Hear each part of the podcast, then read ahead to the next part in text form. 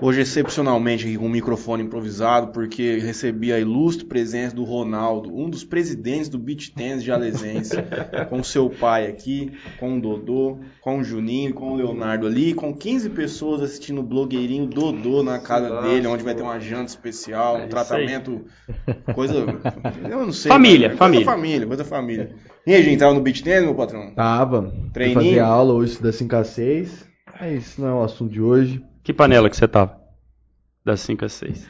Panela da- dos, B lá, B, B menos, B B menos. ali. É. Bem apagado, no caso. É, então. Vamos começar hoje aqui mais um Interior Cast, hoje programa de, de número 154, com os idealizadores, os donos proprietários da Nova Onda Confecções.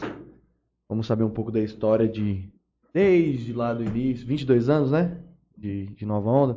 22. Desde quando começou.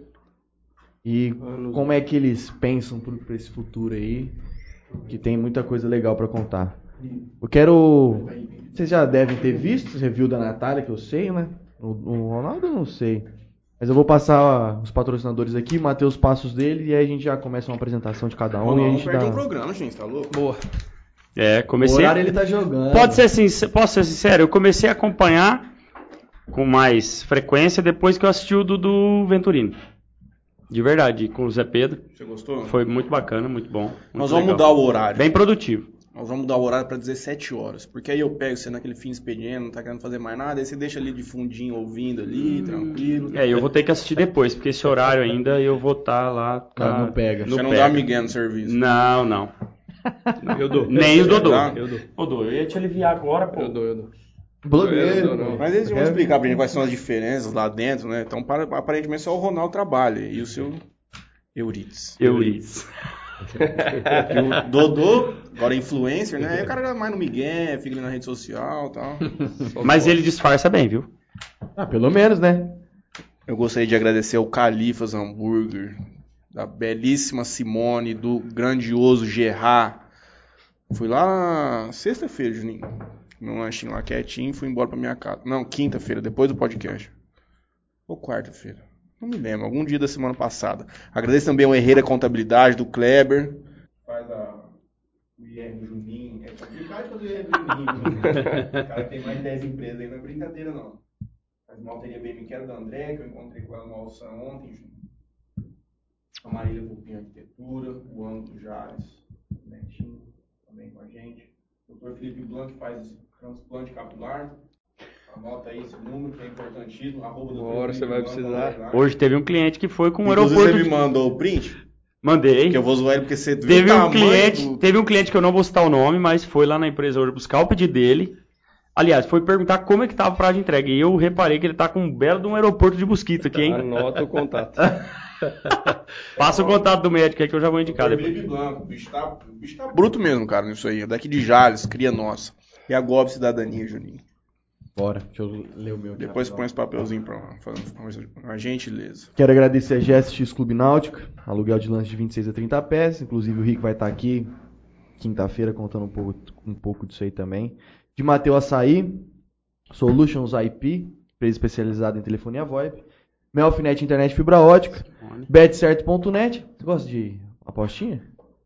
Gosto. Gosta? Mas faz tempo que eu não jogo, mas eu gosto. É, o meu trabalho né, me, me- limitava um pouco. Aí eu já ousei, mas não deu Desencanou. certo. Não. Mas você fez. Eu não? prefiro outros investimentos agora. Você acha? apostou no Timão ontem? E não aposto no Corinthians. Mas perdeu do mesmo assim. É, mas eu É não melhor ter gosto. apostado. não aqui, é o assunto de hoje também. Ah. Play Arena Beach. Puxa o pingente pra fora do. Não, tá em casa. Inclusive vai ter o torneio da, Santinho, da Play Timão. dia 22, eu acho, né? 18, 18, 19, 18, 20. 19 e 20, isso mesmo. Da, o nome ainda do torneio é Life Institute, um dos nossos patrocinadores aqui também. Doutora Larissa, nossa É, parceira, está em Estocolmo buscando conhecimento É. para aplicar seus pacientes e clientes da, da Clínica Live. Boi Jales Nutrição Animal, Daniela Godoy Semijoias, Grupo Venturini e Live Institute. Então vamos começar aqui. Quem quer. Não, quem não? Quem não? Por favor, comece se apresentando para todo mundo que está nos ouvindo. Nome, nos RG, assistindo. CPF, endereço, e-mail. A senha da- do banco ele não lembra mais. Ah, não lembro mais senha não, hein? Esqueceu já. Cara, eu já fui umas Mas cara sete. é muito forte, só liga pro gerente, ele nem mexe com o banco, só fala assim, ó, faz isso aqui pra mim, pum, Não, o cara vai. pergunta pra ele, É ontem à noite, uma ontem à noite, chegamos da Play, comeu uma pizza lá, Não acabou a cara. pizza, beleza, acabou a pizza, vou embora, né? Não. Ô Tato, faz o Pix aí pra pagar a pizza pra mim. Ah! Ah, é, Depois do Pix, meu amigo, Já- Já, já pagou muita pizza. Ah, Já, mãe. É, usar os meios fáceis que tem, né? Assim. É, mãe. Tem que dizer a idade também, não? A idade não, né?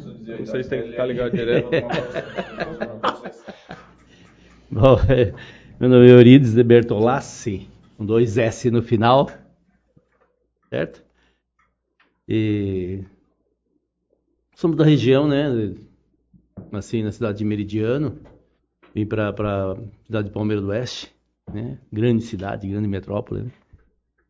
É, fiquei lá durante uma temporada, até meus 17 anos também, né? Moramos no sítio também, todo aquele trabalho que a gente conhece da terra, né? Ah, costumo dizer que ah, a terra debaixo da unha é muito problema pra gente, né? E aí ficamos até 17 anos em Palmeira, depois a gente mudou para Jales. E aí estamos aqui, já está com 30 e 35 anos, mais ou menos, por aí, acredito eu, aí nessa casa, né? E aí me casei também, né? Com a Ivanilde, também da cidade de Palmeira do Oeste. E aqui começamos a constituir a nossa vida, né? Aí Trabalhou como começou- açougueiro. Trabalhei aí como açougueiro, profissões, né? Agora vai pra profissão, né? É isso, né? Vamos lá. Profissão, Profissão ou açougue? Profissão? É, trabalho em si. trabalho. É, trabalhou bastante. E é isso aí, né? E aí a gente deu casamos aqui, tivemos dois filhos, Ronaldo, Rodolfo, né? E sempre trabalhando, sempre lutando, né? Sempre com muita esperança, com muita vontade, né? Quando que a nova onda surge? Onde que ela surge, né? Mas na, na Ilustríssima Sabor aqui Exatamente. por mais de Ah, é? Eu tenho que falar, cara. Calma, Calma, aqui, tio. cara, vixe. Né, então, aí mudei pra Jales, quando vim pra Jales, trabalhei de açougueiro durante os dois anos. Depois, na época, também Matiel, também. é, móveis. Depois foi pra Itamaraty. Trabalhei dois anos, né, vendendo passagem lá assim, né, em pé, né? Aquela coisa Caralho. toda, né? Rio Preto, 5 horas da manhã, 4 horas levantava, marmitinha, né? Chegava Perdeu de a hora uma vez. Perdi a hora uma vez, né? Levei um ele gancho. conta isso. Quando chega um funcionário atrasado na empresa, ele faz questão de chamar no escritório e contar o fato pra todo mundo. Olha, ele, foi realmente, esse fato foi bastante interessante, hein? Mês de é que foi? abril, cara, eu perdi a, perdi a hora, cara. Cinco minutos. Cinco minutos, rapaz do céu, mas foi, eu vou te falar a verdade, hein? Te esfolaram vivo. Me esfolaram, Matheus. É bom, é, perdi o dia, de, levei um gancho, advertência, perdi a cesta básica, que naquela época, é, aniversário ganhava três dias, eu perdi os três dias, e eu sei que foi quase meio mês de salário. Cara do céu, nossa senhora. Então a gente aprende alguma coisa que é essa questão de horário, né? De manter o horário. Horário é horário, né? Vamos dizer assim, né? E aí nunca mais, cara, foi a única Meu vez. grande patrão, Fábio Luquezzi. Você, eu posso atrasar, você nunca. Exatamente. Cara, aí, eu ele saí falou, pra- aí, aí ele falou assim, falou, não, eu vou, vou ficar, né? Já vim até aqui, vou. Deixa Vou eu trabalhar, deixa eu né? Falou, não, pode voltar embora. Se você atrasou é porque você tá cansado. Então volta pra casa, descansa e volta no outro dia. Rapaz, quando eu ia viajar, trabalhar, eu tinha que pegar avião para trabalhar em outra cidade. O avião era 7 horas da manhã, dava 3 mil, eu tava acordando. E para o porto. Chegava lá 3 horas para não ter a menor chance de eu perder, De perder a hora. cara. Eu tenho medo desses negócios de voo também, É, de chegar atrasado e Cara, eu perder, sou, eu sou, cara. eu sou herói de chegar atrasado. Ah, o Dodô. Hoje eu só não cheguei atrasado porque eu vim com o pai com o Dodô. Ronaldo. Senão, Não, e detalhe, sai no portão. eu ia entrar chegar Natália depois. falou, não, o Dodô falou que ele vai com o carro dele. Eu falei, não, Chegar aqui, ó, ele boa vai noite. comigo. Cheguei. Ele vai comigo. Não, ele vai com o carro dele. Eu falei, não, eu tô esperando ele. tô- Aí fui, peguei o pai, porque a gente mora todo mundo junto, né? Mora meu pai, o Dodô e depois eu. Fui, peguei o pai, tirei o carro da garagem, fui, peguei o pai, eu bati o pé em alguma coisa. né? Não. Não fui eu que tô mexendo aqui, um probleminha até, Fui, fui, peguei o pai e parei na porta da casa do Dodô e falei, tô esperando. Aí ele saiu todo pomposo. Todo pombo. Tem de chinelo, bermuda. Padrão Dodô. É assim? É Normal. normal. Normal. E é normal também. Padrão Dodô, short, chinelo e camiseta. Padrão Ronaldo, short, camiseta e um sapatinho ou um tênis. Aí o seu Eurides ligou, tá, eu vou de bermuda, eu vou de... De camisa. Não, Camisa, ontem, queria na hora de da camisa. pizza. Falei, na hora da para, pizza, onde ele para. perguntou, vou de, vou de camisa amanhã. Eu falei, ah, pai, para, vai, é, o negócio é... Aí fica bravo eu venho de chinelo aqui, moço. É, na realidade, eu me- tô me sentindo bastante jovem aqui. viu? Ó, É, lógico, no meio de quatro jovens, velho. Não é Cinco, assim? né? Então o senhor não é o cinco jovens, tem o Léo. Ah, o Léo, o Léo tá nos bastidores ali no fundo, ali, né, Léo? O Léo, acho que de nós. Não, acho não. O Léo de nós três é o mais velho. Eu, eu, Matheus. É, Zé. na verdade, também esse jovem nunca pode morrer, né? Na realidade é essa, né? Temos que manter esse jovem, né? Não é, assim? Aí eu de nós três sou o mais E novo. aí, vai, continua. Aí, Aí então, cê- né? você chegou Aí eu atrasado. Cheguei atrasado, então aí foi complicado, né? Nossa Mas aí você, Senhora. continua- você trabalhou o dia ou você... o cara Não, mandou ir não? Vazou. aí o seu Braçolato chegou, né? Na época era o Braçolato, que era o gerente. Mas o Dair? Não, o Dair não, não, o pai do Dair. Pai do Dair Dair- daqui de Dair- Jalho. daqui- Não, Braçol- daí tem o. Tinha a, a Isso, a transportadora. transportadora, a Isso. SDS. É. Por favor, paga um jabazinho aí, né? Aí ele chegou, 10 para as 8, né? Falou, aí, Bertolassi, o que, que você tá fazendo aqui? Eu falei, ah, perdi a hora, né? Ah, mas eh, por que, que você não foi em casa? Vai dormir, ué, você tá cansado, vai dormir. Você perdeu a hora porque você tá cansado, então vai descansar, né, Edu? Isso. Aí eu Deu peguei- atraso, não. Ele chegou atrasado, vai descansar. Aí eu peguei e fui embora. Né? Mas aquilo foi uma lição. Nem tenta, você já fica em Não, eu Não, fiquei em casa, porque eu sei que ele vai mandar eu voltar embora. Mas Aquilo foi uma lição muito grande, cara. Vixe. Bom, aí fiquei uma temporada e lá aí na Itamaraty nós casamos, né? Eu e a Vânia, né? Na época a gente casou. E aí depois terminei, saí de lá e fui pra, pra, pra Algodoeira. Trabalhar numa empresa, num escritório, na McFadden. Onde era do Kajima, né? Do pessoal amor todo lá. Em frente, um, hoje né? é um lote vago. Lá em frente a, o, a Venturini esquina ali. Isso.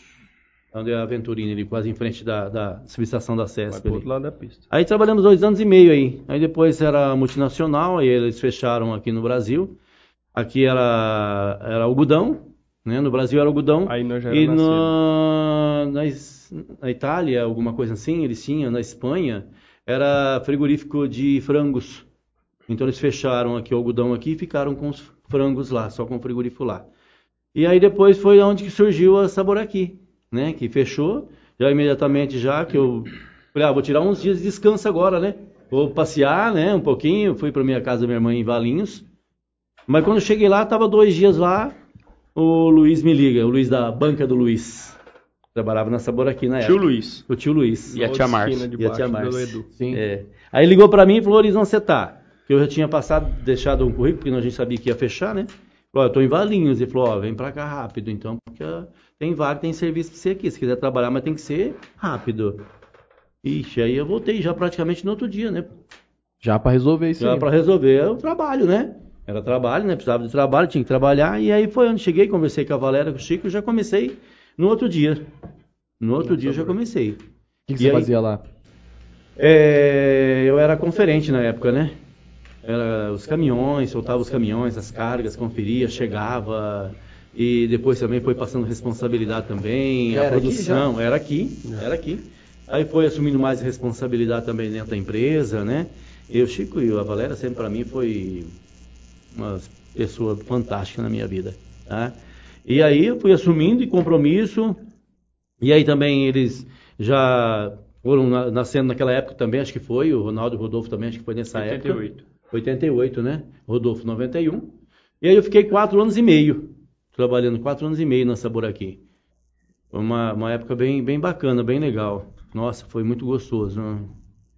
É, e aí, aonde que nessa época que eu, que eu saí, nós mudamos de volta. Eu fui trabalhar no escritório da McFadden, mas não era mais a McFadden. O pessoal do, do Paraná compraram também para beneficiar o algodão também, mas já tinha bem pouco algodão aqui na nossa região. Era o japonês, eu não me lembro agora o nome deles, como que era o sobrenome deles, né? Não estou lembrado. E aí eu fiquei uma temporada lá e foi exatamente lá onde que a gente co- começou, porque Taji? era a Taji. Era, do- era japonês, isso, o sobrenome era Taji. Algo do Ira tarde. Algodoeira Taji. E aí, como acabou a safra, né, de algodão, aí dispensou todo mundo e ficou só eu, a Vânia e eles dois lá, entendeu? Nós morávamos E- na casa. Nós morávamos na casa na época, que mudamos da nossa e fomos para lá. E foi uma época gostosa porque eles ali era praticamente um sítio, alguma coisa assim, né? Ali uma E aí para eles era muito bom. Nossa senhora, foi uma época que eu tive um tempo para A eles. escola até era então, ali né? perto, onde eu ia, no prézinho. Levava eles de, de bicicleta. bicicleta, né? O primeiro eclipse que eu me lembro de ver na minha vida foi lá naquela escolinha. Não lembro o nome da professora, Foi muito bom morar lá, lugar. mas eu lembro até hoje. É o primeiro eclipse que eu tenho na minha memória que eu vi foi nessa escolinha. Nesse... Não, eclipse Eu tava solar. imaginando o carro, já ia solar. perguntar que cor que era esse aqui. Não, não. Lunar. Eclipse solar. Sol e lua. Foi o primeiro da minha vida. E toda vez fala em eclipse ou algo do tipo, Você já. é a memória. Lembro, e era uma subidona. Pra subir, aí subi, na subida, o pai pedalava até na metade, né, naquela banguela, pegava o embalo, chegava na metade, vamos descer. Mas ele ia até, até onde dava, pedalando, para não ter que andar. E aí descia, acaba, mano, sim. E aí acabava de chegar a pé, deixava ali, era na parte da manhã, né, que eu me recordo. Depois do almoço, na hora do almoço ia buscar, mas foi uma época muito boa. É verdade que a dona, dona Vânia sabe a receita secreta do refrigerante sabor aqui? Sabe? A Carol que mandou, mandou aqui. Fala pro seu Euridice contar a história que a dona Vânia sabe a receita secreta do refrigerante sabor aqui. Verdade. A dona Vânia sabe várias É, minha mãe receitas. trabalhou lá também, Na nesse realidade, meio de É, nessa, tempo. nessa volta depois, É. né? Isso. É, que aí tem a segunda parte da Sabor aqui, E né? aí tem a segunda parte, o, o Franley. Matheus. Isso, aí naquela época lá, é, a gente já começou já. Como o, o tempo era bastante ocioso, não tinha praticamente nada para fazer, né? Então aí nós começamos, porque aí eu pensei, né? Falei pra Vânia, falei, bem, que tal a gente realmente começar a costurar alguma coisa assim? Apesar que a gente estava lá, né, no lugar ali na empresa onde que a gente estava morando ali, né? Que não era o correto, mas aí nós compramos duas máquinas, que era o que a gente precisava, né? E ela, na realidade, sabe, ela tem o dom, ela tem o dom da costura, né? Quem sabe costurar é ela.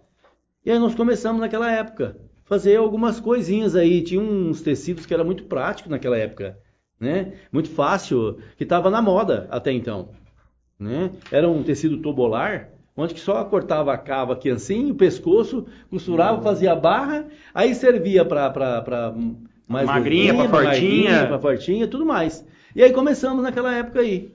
E aí foi uma. Tipo aquele e- tecido e slim vendia- que fala aí hoje? essa Não, coletas- ele tinha tipo um, las, um lastec assim, ó, passado em todo o tecido, não era? Era aquele? tipo na ruga, ele, ele cedia. Era assim, meio sabe? caneladinho, e Caneladinho. então ele Tipo, ele era um tubinho desse tamanhozinho assim, ó, tipo de uns... Não tem esses vestidos 25. tubinho que a, mulher, a que a mulherada usa hoje em dia, então? Ele se modela ao corpo. Era mais ou menos naquele estilo É, desse. Só que ele era bem pequeno Ele e- era pequeno e cedia bastante, rolo, entendeu? até Rolos, extra assim, viu, várias né? cores, então a gente comprava, você entendeu? E aí cortava era muito prático. E aí essa coleira tipo saía e vendia. Nossa senhora. Mas chegava a estampar alguma coisa em cima? Não, não. puro? Não. Vendia puro. puro. Porque ele já vinha colorido, tipo assim, mas não era preto, branco, amarelo, azul, né? Mas nisso a mãe trabalhava na Sabor aqui ainda? Não, Aí já não mais, né? não. Aí deu um estralo na, na minha vida, tipo que assim, sabe? Lá um ano e meio mais ou menos, eu falei, eu quero voltar para casa, eu quero voltar para minha casa, vamos voltar para casa, vamos voltar para casa. Eu tinha alugado a nossa casa aqui. E aí eu pedi a casa de volta e voltamos para casa. Não sei porquê, e não me, sabe, quando uma coisa assim não, não dá certo. E eles gostavam demais do ambiente lá, porque era muito gostoso, uma arborização, sabe, uma natureza. Vivia Era um verdadeiro solto, sítio. é. Era um sítio, eu brincava de bola, brincava à tarde. Ixi, eles tinham um. Assim, é, pai e filho ali, pra eles era uma beleza. Você tá entendendo? Pra nós brincar e tal. E aí nós voltamos. E aí nós começamos a, a avançar um pouco essa questão da confecção. Entendeu? Aí nós começamos a avançar. Começamos a avançar, mas aí teve uma época que o país realmente teve uma situação não legal naquela época, você tá entendendo? E aí a gente não aguentou suportar. Entendeu? Ah, os- o caixa já foi diminuindo, e aí já foi apertando, e a gente vivia daquilo ali mesmo, porque não tinha outra renda, né? Então a gente tinha que realmente produzir, tinha que fabricar, mas tinha família para sustentar, né? E ele já indo para a escola, alguma coisa assim, o Ronaldo que já ia para a escola já naquela época já também ali, né? Começou no Soraya. E aí a Vânia falou, e eu também entrei num momento bastante difícil da minha vida de saúde, eu tive uma depressão muito forte. Não, não olhei isso não. Tive uma depressão muito forte, né? Nessa época, praticamente ali naquele convívio, porque aí eu me vi numa situação onde eu tinha uma responsabilidade, onde você tinha uma família para realmente cuidar, onde você tinha tudo aquilo ali, né? E você sabe como que é essas coisas, né? E aí começou a apertar. Começou a apertar e já não estava dando mais, não estava dando mais. E aí a Vânia chegou em mim e falou: Bem, o que, que você está precisando? Precisando de alguma coisa, tal, tal, tal.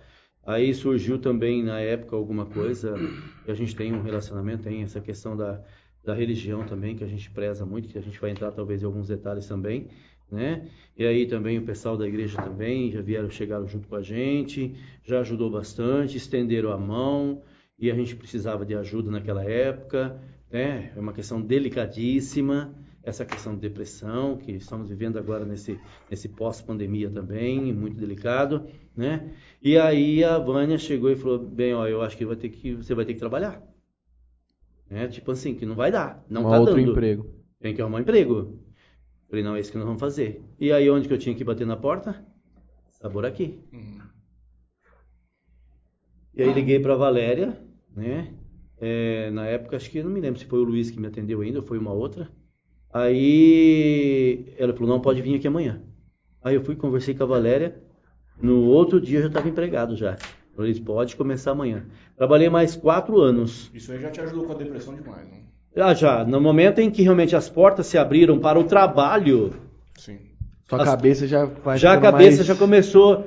Nossa, cara, eu voltei assim num gás tipo total, porque eu já me se sentia com o pé alicerçado, né? Porque eu já tinha um trabalho, tinha uma renda, né? Vamos se dizer assim, vamos né, de- dessa forma, já tipo assim, já dava o meu sustento, Já né? cansei de falar aqui nesse programa. Um dos maiores motivos de ansiedade e depressão, na minha análise empírica, é o homem estar apertado. Por mais duro que seja, mas é verdade demais, cara. Os caras têm muita responsabilidade, como o senhor tinha os filhos e tudo mais. Justamente. você- sua cabeça fica a milhão, A você não milhão. consegue encontrar uma solução, Não. fica antecipando o problema. Tudo cara. parece que se fecha, Não consegue viver, não consegue raciocinar, não consegue achar uma alternativa. parece que as muralhas se colocam na E aí, às vezes, você frente. está cercado de pessoas que também tanto faz como tanto fez, e o problema é seu, e Mas a Vânia, não estende a mão. É bravo. Mas a Vânia, o Ronaldo, até estou lembrando aqui agora, e a Vânia foi, a história da Vânia na Sabor aqui foi antes. Foi antes a história da Vânia. Eu não lembro. É, eu, foi- eu me lembro que teve a primeira passada. É, eu acho que foi, foi- a primeira passada, porque foi foi, quando nasceu a Ivamar, né, na época. Isso. Que era a minha, a minha mãe, Ivanilde, e Mar de Marli. Então tinha a etiquetinha branquinha, dois coqueirinhos cruzadinhos assim, ó. Tem, tem gente, pode, pode procurar. Tem gente que usa essa roupa com essa etiqueta até hoje. Ivamar chama. Marli é nossa tia, Isso. ela é Cunhada da mãe. cunhada da minha mãe. Ela é ex-mulher de um tio nosso, mas a gente considera. Inclusive, ela é mãe. Você conhece o, Ada- o Adalto? Do... O Beat? Não, H, o H da da HS, HS. Sim, veio aqui. Isso, então. É a Sogra do esposa H. do, Isso, boa. A sogra do H. É essa Marli. Perfeito. Isso, isso. É, então teve essa história também, né? No meio aí tudo disso. E aí a Vânia realmente ela apareceu, ela, a Vânia aparece no primeiro, no primeiro tempo, vamos dizer assim, da Sabor aqui. Aí ela teve também, que ela, Carol falou aí da, da Receita. da receita, né? Do sabor aqui. A Vânia ajudou a temperar muito naqueles tambor, que tinha aquele tambor de inox que batia, jogava o açúcar dentro, uma quantidade de, de sacos de açúcar, 10, 12 sacos de açúcar, e batia. Vai, falar, vai contar aqui ao vivo. É? Conta receita, mano.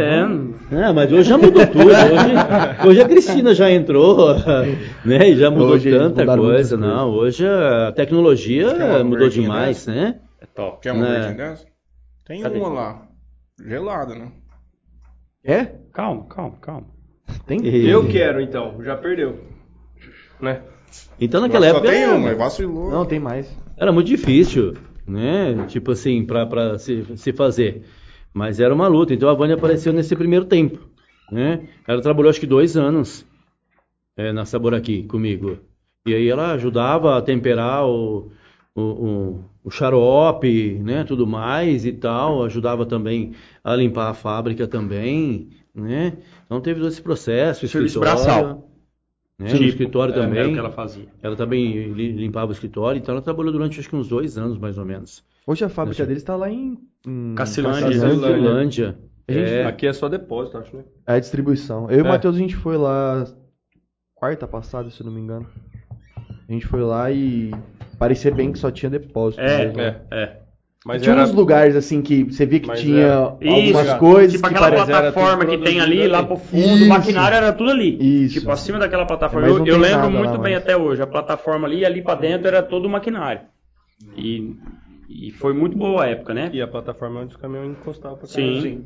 Aí mesmo a época que o pai, que nem o pai falou, da época que morou lá na Tarde, foi muito bom. Aqui também foi muito bom, porque, que nem, por exemplo, aos sábados que ele vinha trabalhar, e pro pai não tinha horário. Não tinha horário, era sábado, domingo, à noite, e aí, pra nós dois, na época, criança, ah, o pai vai na firma trabalhar. Então nós vamos com você. Sábado depois do almoço, era de lei. E eu e o Dodô vinha. Tinha umas árvores plantadas ali na frente, ah, vamos subir na árvore. Caía, machucava, saía gritando, pai, machuquei. Tomar banho no Open. É. E mas era uma, foi uma época muito boa, mesmo para eles. Eu e o Dudu na época criança, não entendia muita coisa, mas foi uma época muito boa e que ele aprendeu muito com isso, entendeu? Porque sem dúvida nenhuma, a formação que o pai teve na época para tocar a empresa até então, até onde graças a Deus a gente está hoje, muito ele deve, com certeza, ele tem essa dívida de gratidão a, a Valéria, ao Chico e a todos que passaram por ali, ao Marcos que está ali até hoje, inclusive a Kátia, a esposa do Marcos, foi na firma semana retrasada, acho que foi para encomendar o uniforme da BVLX, onde ela trabalha, e a gente conversando e tudo mais, e ela conheceu o Dodô de criança, pegou no colo, entendeu?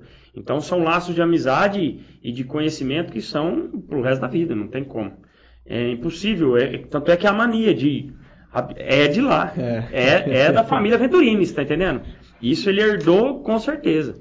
Tanto é que tinha aqueles, eu não vou saber o nome, mas na mesa dele tinha aqueles aquele suporte de plástico com folha de sulfite para ficar Tinha escrevendo. uns blocão grandão. Isso, ele Isso, amava aquilo. Você queria deixar Tinha- ele feliz. Meio que um calendário. Isso, tal, isso aí. né? É Não, não é que ele é o seguinte, ele, tá- ele olhou no arquivo, tá acabando o rascunho, ele já baixa lá na gráfica. Me, a- me arruma rascunho, me arruma rascunho. Weber arruma rascunho. Um Então- monte, se quiser levar uns. Aí, pronto. Aí, ó, já pronto, ganhou ele ele.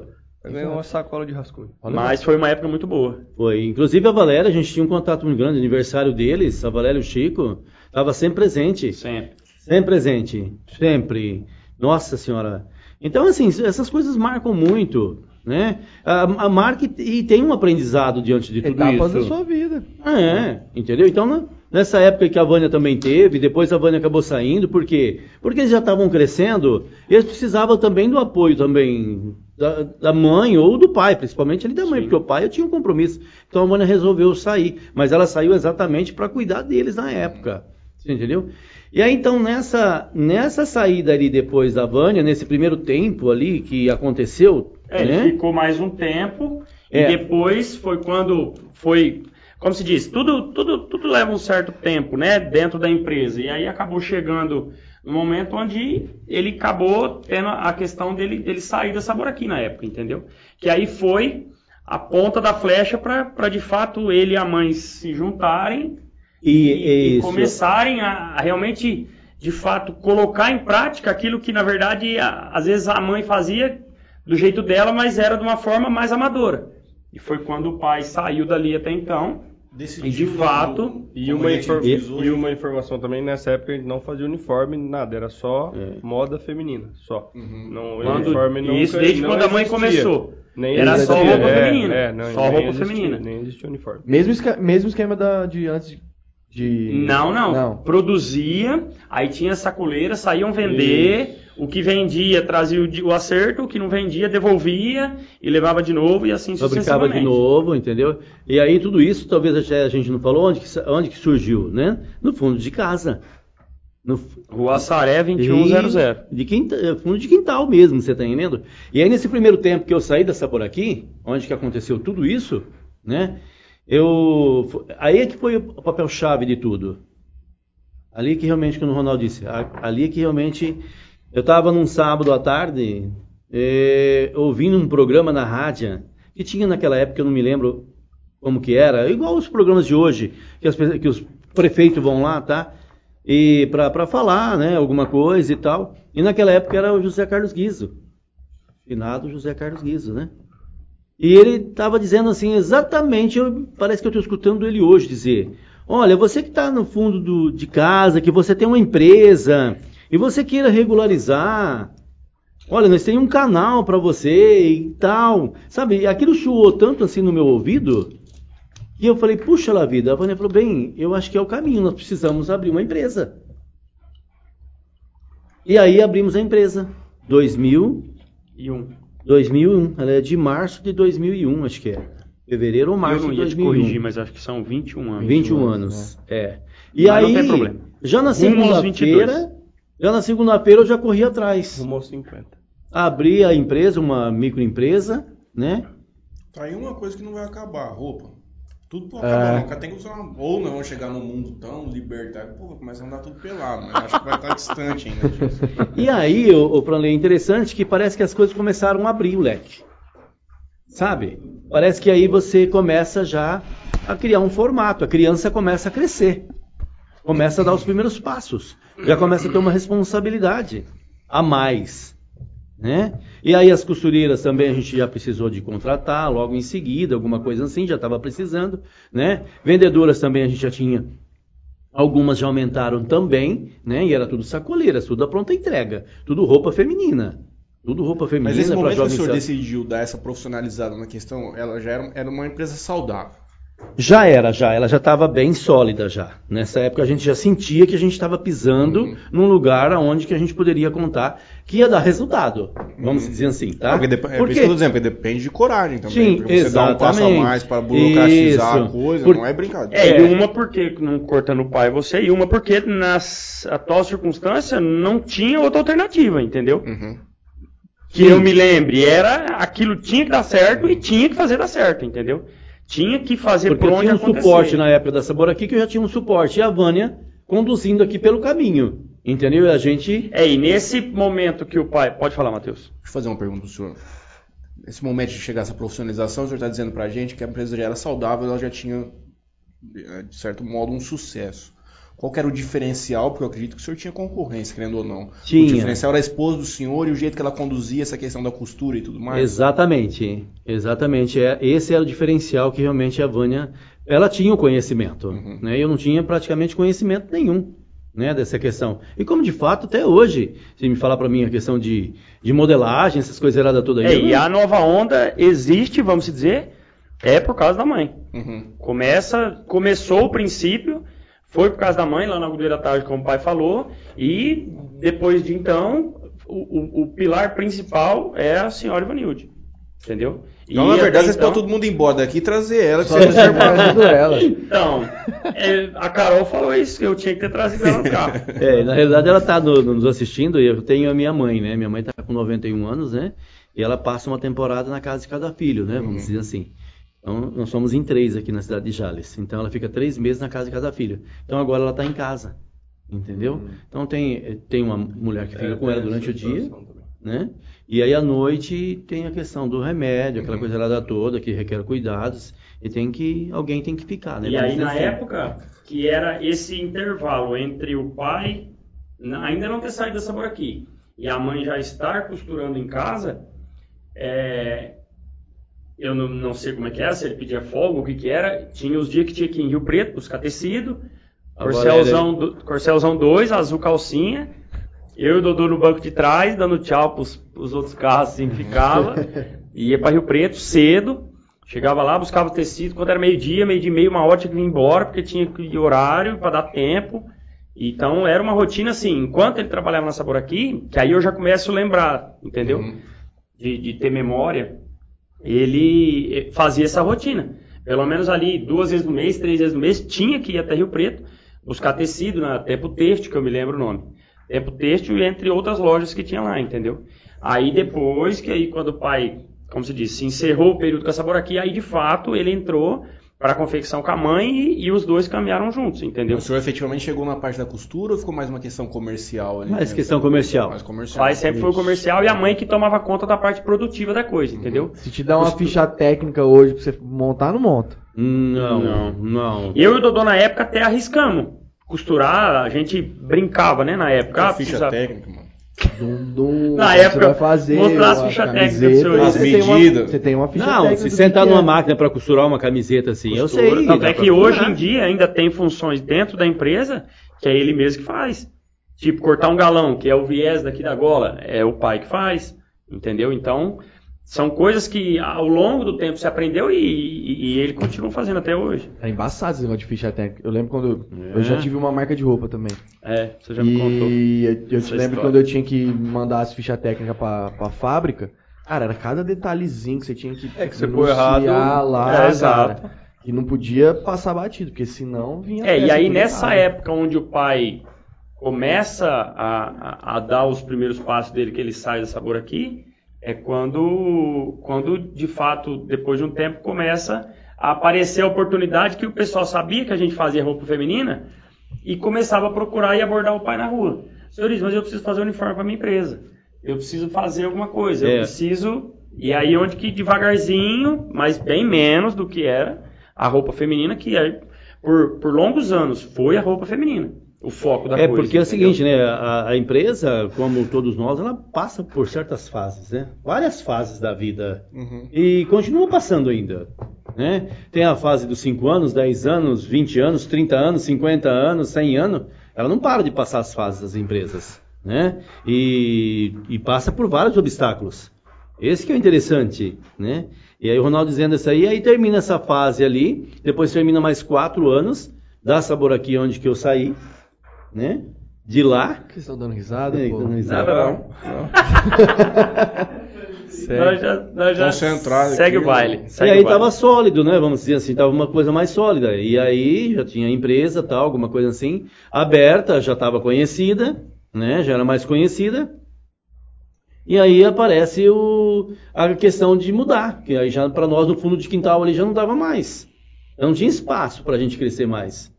Mas isso, o fundo de casa foi sofrendo várias alterações. Primeiro É. era só uma edícula no fundo. É, porque vocês Aí iam ter que ir depois- adaptando, né? É, É. isso. Aí de- depois dessa edícula virou um L. Depois desse L fez o coberto que aí acabou de fechar. E no fundo de casa, porque o, o, o, o lote da, da casa do pai é bem, é bem Comprido. é grande. E aí, entre a casa e essa parte do fundo, por fim, tinha ficado só um corredor de, sei lá, dois metros, um exemplo. E aí chegou uma hora que já não cabia mais e Ou vocês moravam lá ou era é, fácil. aí, e justamente, aí ia ter que começar a eliminar os quartos, as coisas. É, E nessa fase aqui, da segunda fase da Sabor aqui, é interessante a gente lembrar também que são muitas coisas, porque a história que a gente tem guardada né, no HD é, é muita coisa. Né? Nessa segunda fase aqui, que da Sabor aqui que eu trabalhei, foi onde que eles já começaram a entrar na empresa. Tipo assim, o que, que eles faziam? Cortavam linha, rematava. Então Chegava já da tinha escola, responsabilidade. já chegava da escola, já o Ronaldo, o Rodolfo, já sentava num banquinho, me lembro, até tem até hoje os dois banquinhos deles. Eu na- passando pela pista, num lugar, não me lembro aonde. Desenha o banquinho aí, pai. É o banquinho aqui, né? do- Ele ia aqui, desenhar ó. o banquinho, só um minuto. É. É. É, que Isso aí é coisa do Zé Pedro O Ventura. Léo, ele desenhou o É, aí, banquinho, ó, Léo. aqui, ó. É que eu tô me, me- me segurando aqui, tá?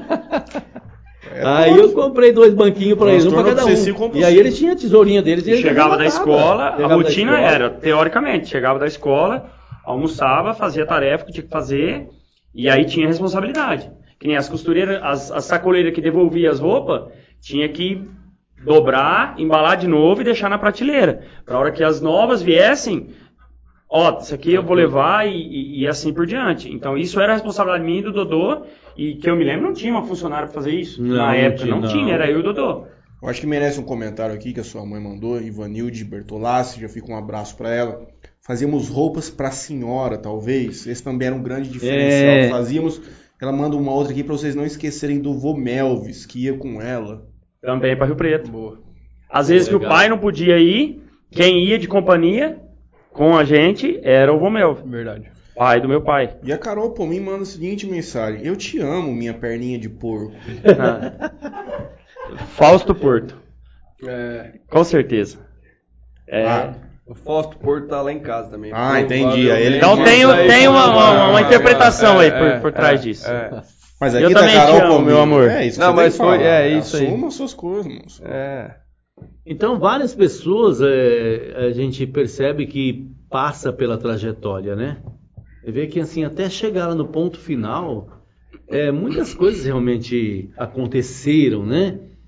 Então, você veja bem, tem meu pai que teve essa história também, né? Que na- na- nas condições que eu não poderia sair da Sabor aqui, ele se colocava à disposição para ir com a Vânia, né?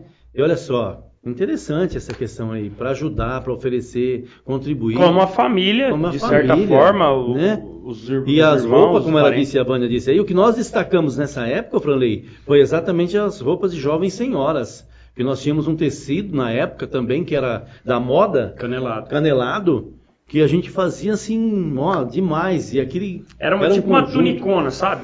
Cava, tinha a opção de cavado E e montava manga curta. conjunto. Rachim lateral, Hum, Produzimos muito. bermuda, muito, tipo muito, short, muito, muito. calça, corsário, vendia demais. Esse tem um Demais, tipo- se demais. o senhor puder explicar mais ou menos pra galera mais jovem que tá acompanhando assim como eu, Franley, até os meninos devem conhecer esse, esse elemento, mas qual que era o diferencial para uma pra gente, por exemplo, a nível de comércio, para o senhor ter acesso a uma roupa? Por exemplo, hoje, é hoje tem uma quantidade muito grande, você tem internet, tem 200 mil lojas diferentes que traz roupa do Braz, não sei o quê. Nessa época que vocês começaram, como que era o comércio de roupa em Jales? Era uma coisa mais restrita, por isso que o senhor tinha essa facilidade de fazer essa venda no boca a boca com, com essas essa coleira, Sacoleiras, vendiam? isso. Como que era o, o cenário do comércio de roupa em Jales nessa altura, no, no início dos anos 2000 ali?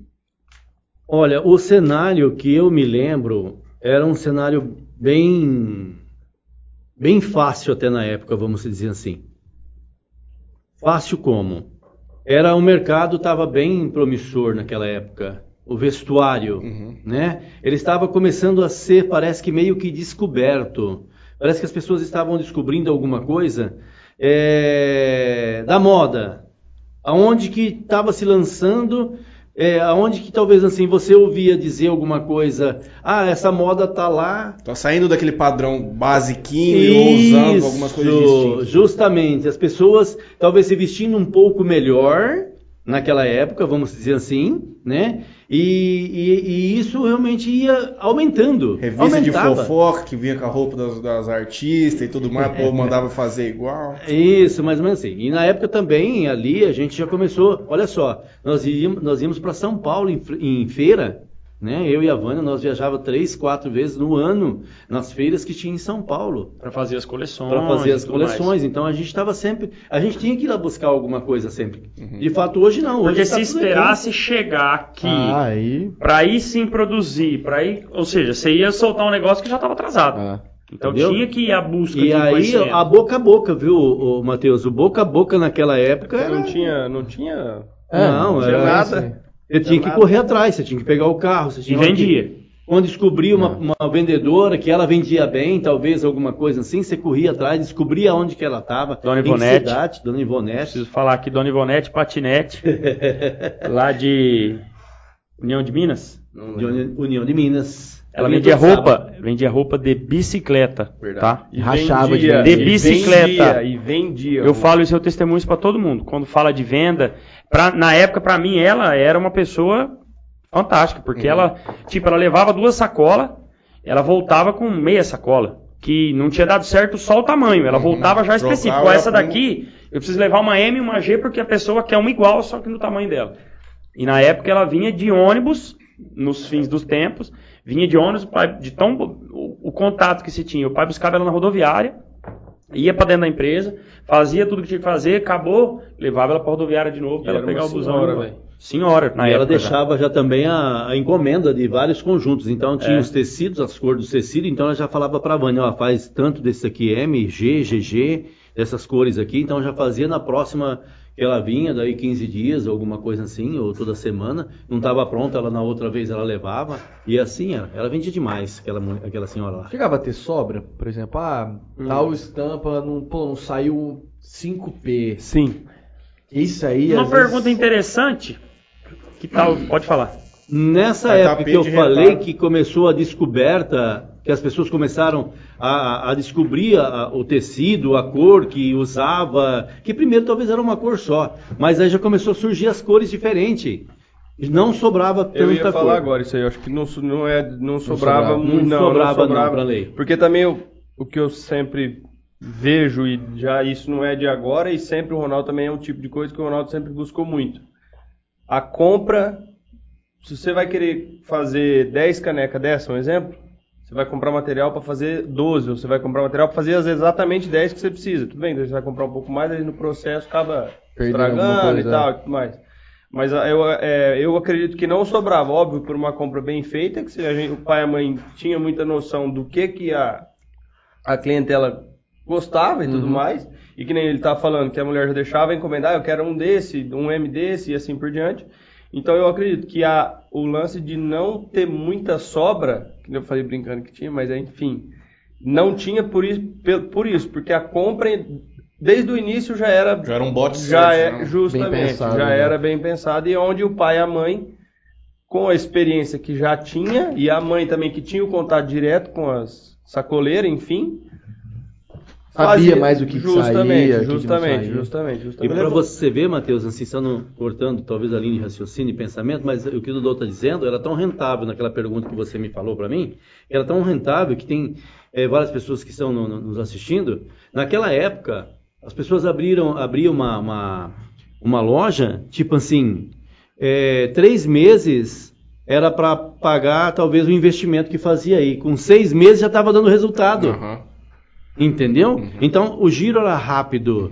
As coisas estavam assim aparecendo mais com uma facilidade melhor e talvez com um ganho também mais melhor ali, você entendeu? Eu o fiz- mercado estava bem levantei promissor. esse ponto pra gente trazer.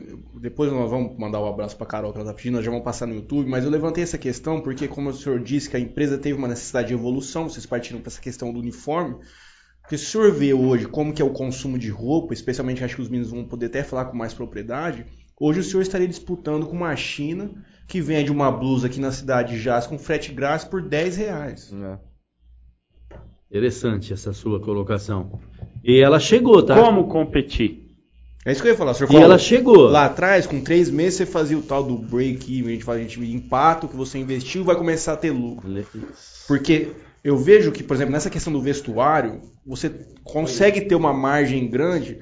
Porque, por exemplo, se você tem uma marca, você fala, eu pago- custa 10 pra mim, mas eu quero vender por 50, o cara paga.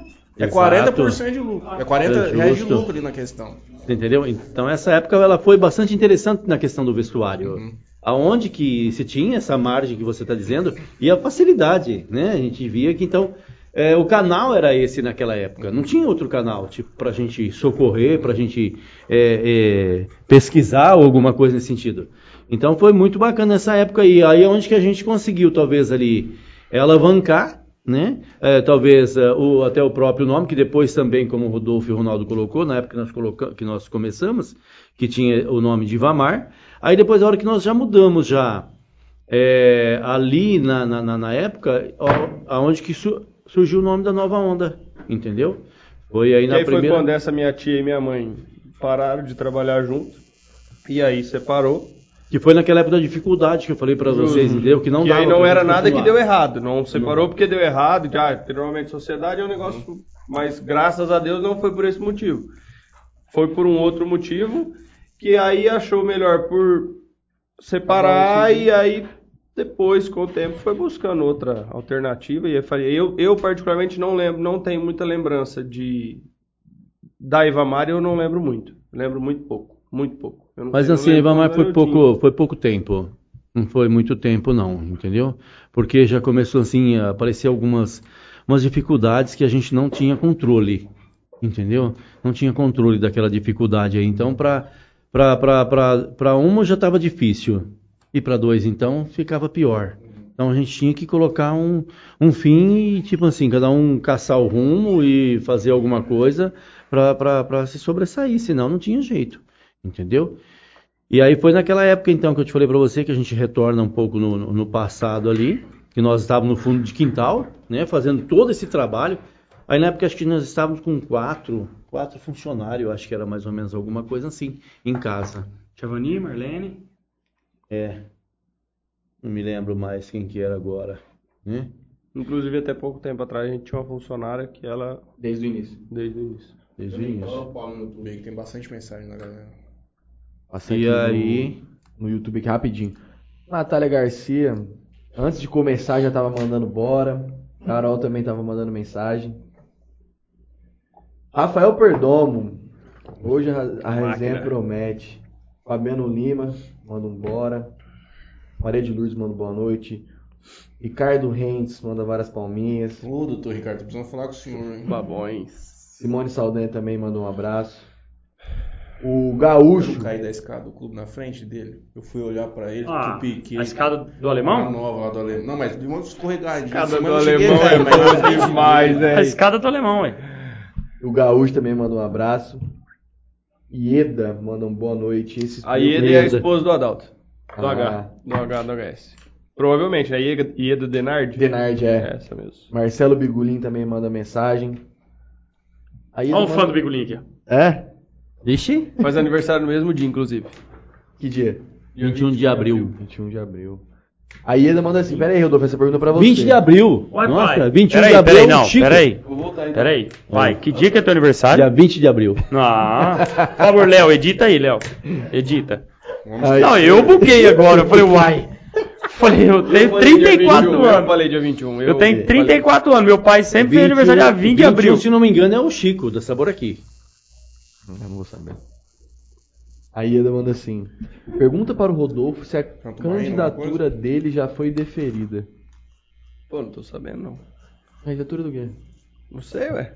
Ah, fala aí, Fala mano. aí, Não, não fala. tem nada, não, velho. Não tem Por nada. favor, quem mandou aí a pergunta, por favor, esclarecer o comentário, porque se for pra envergonhar o homem, nós vamos fazer.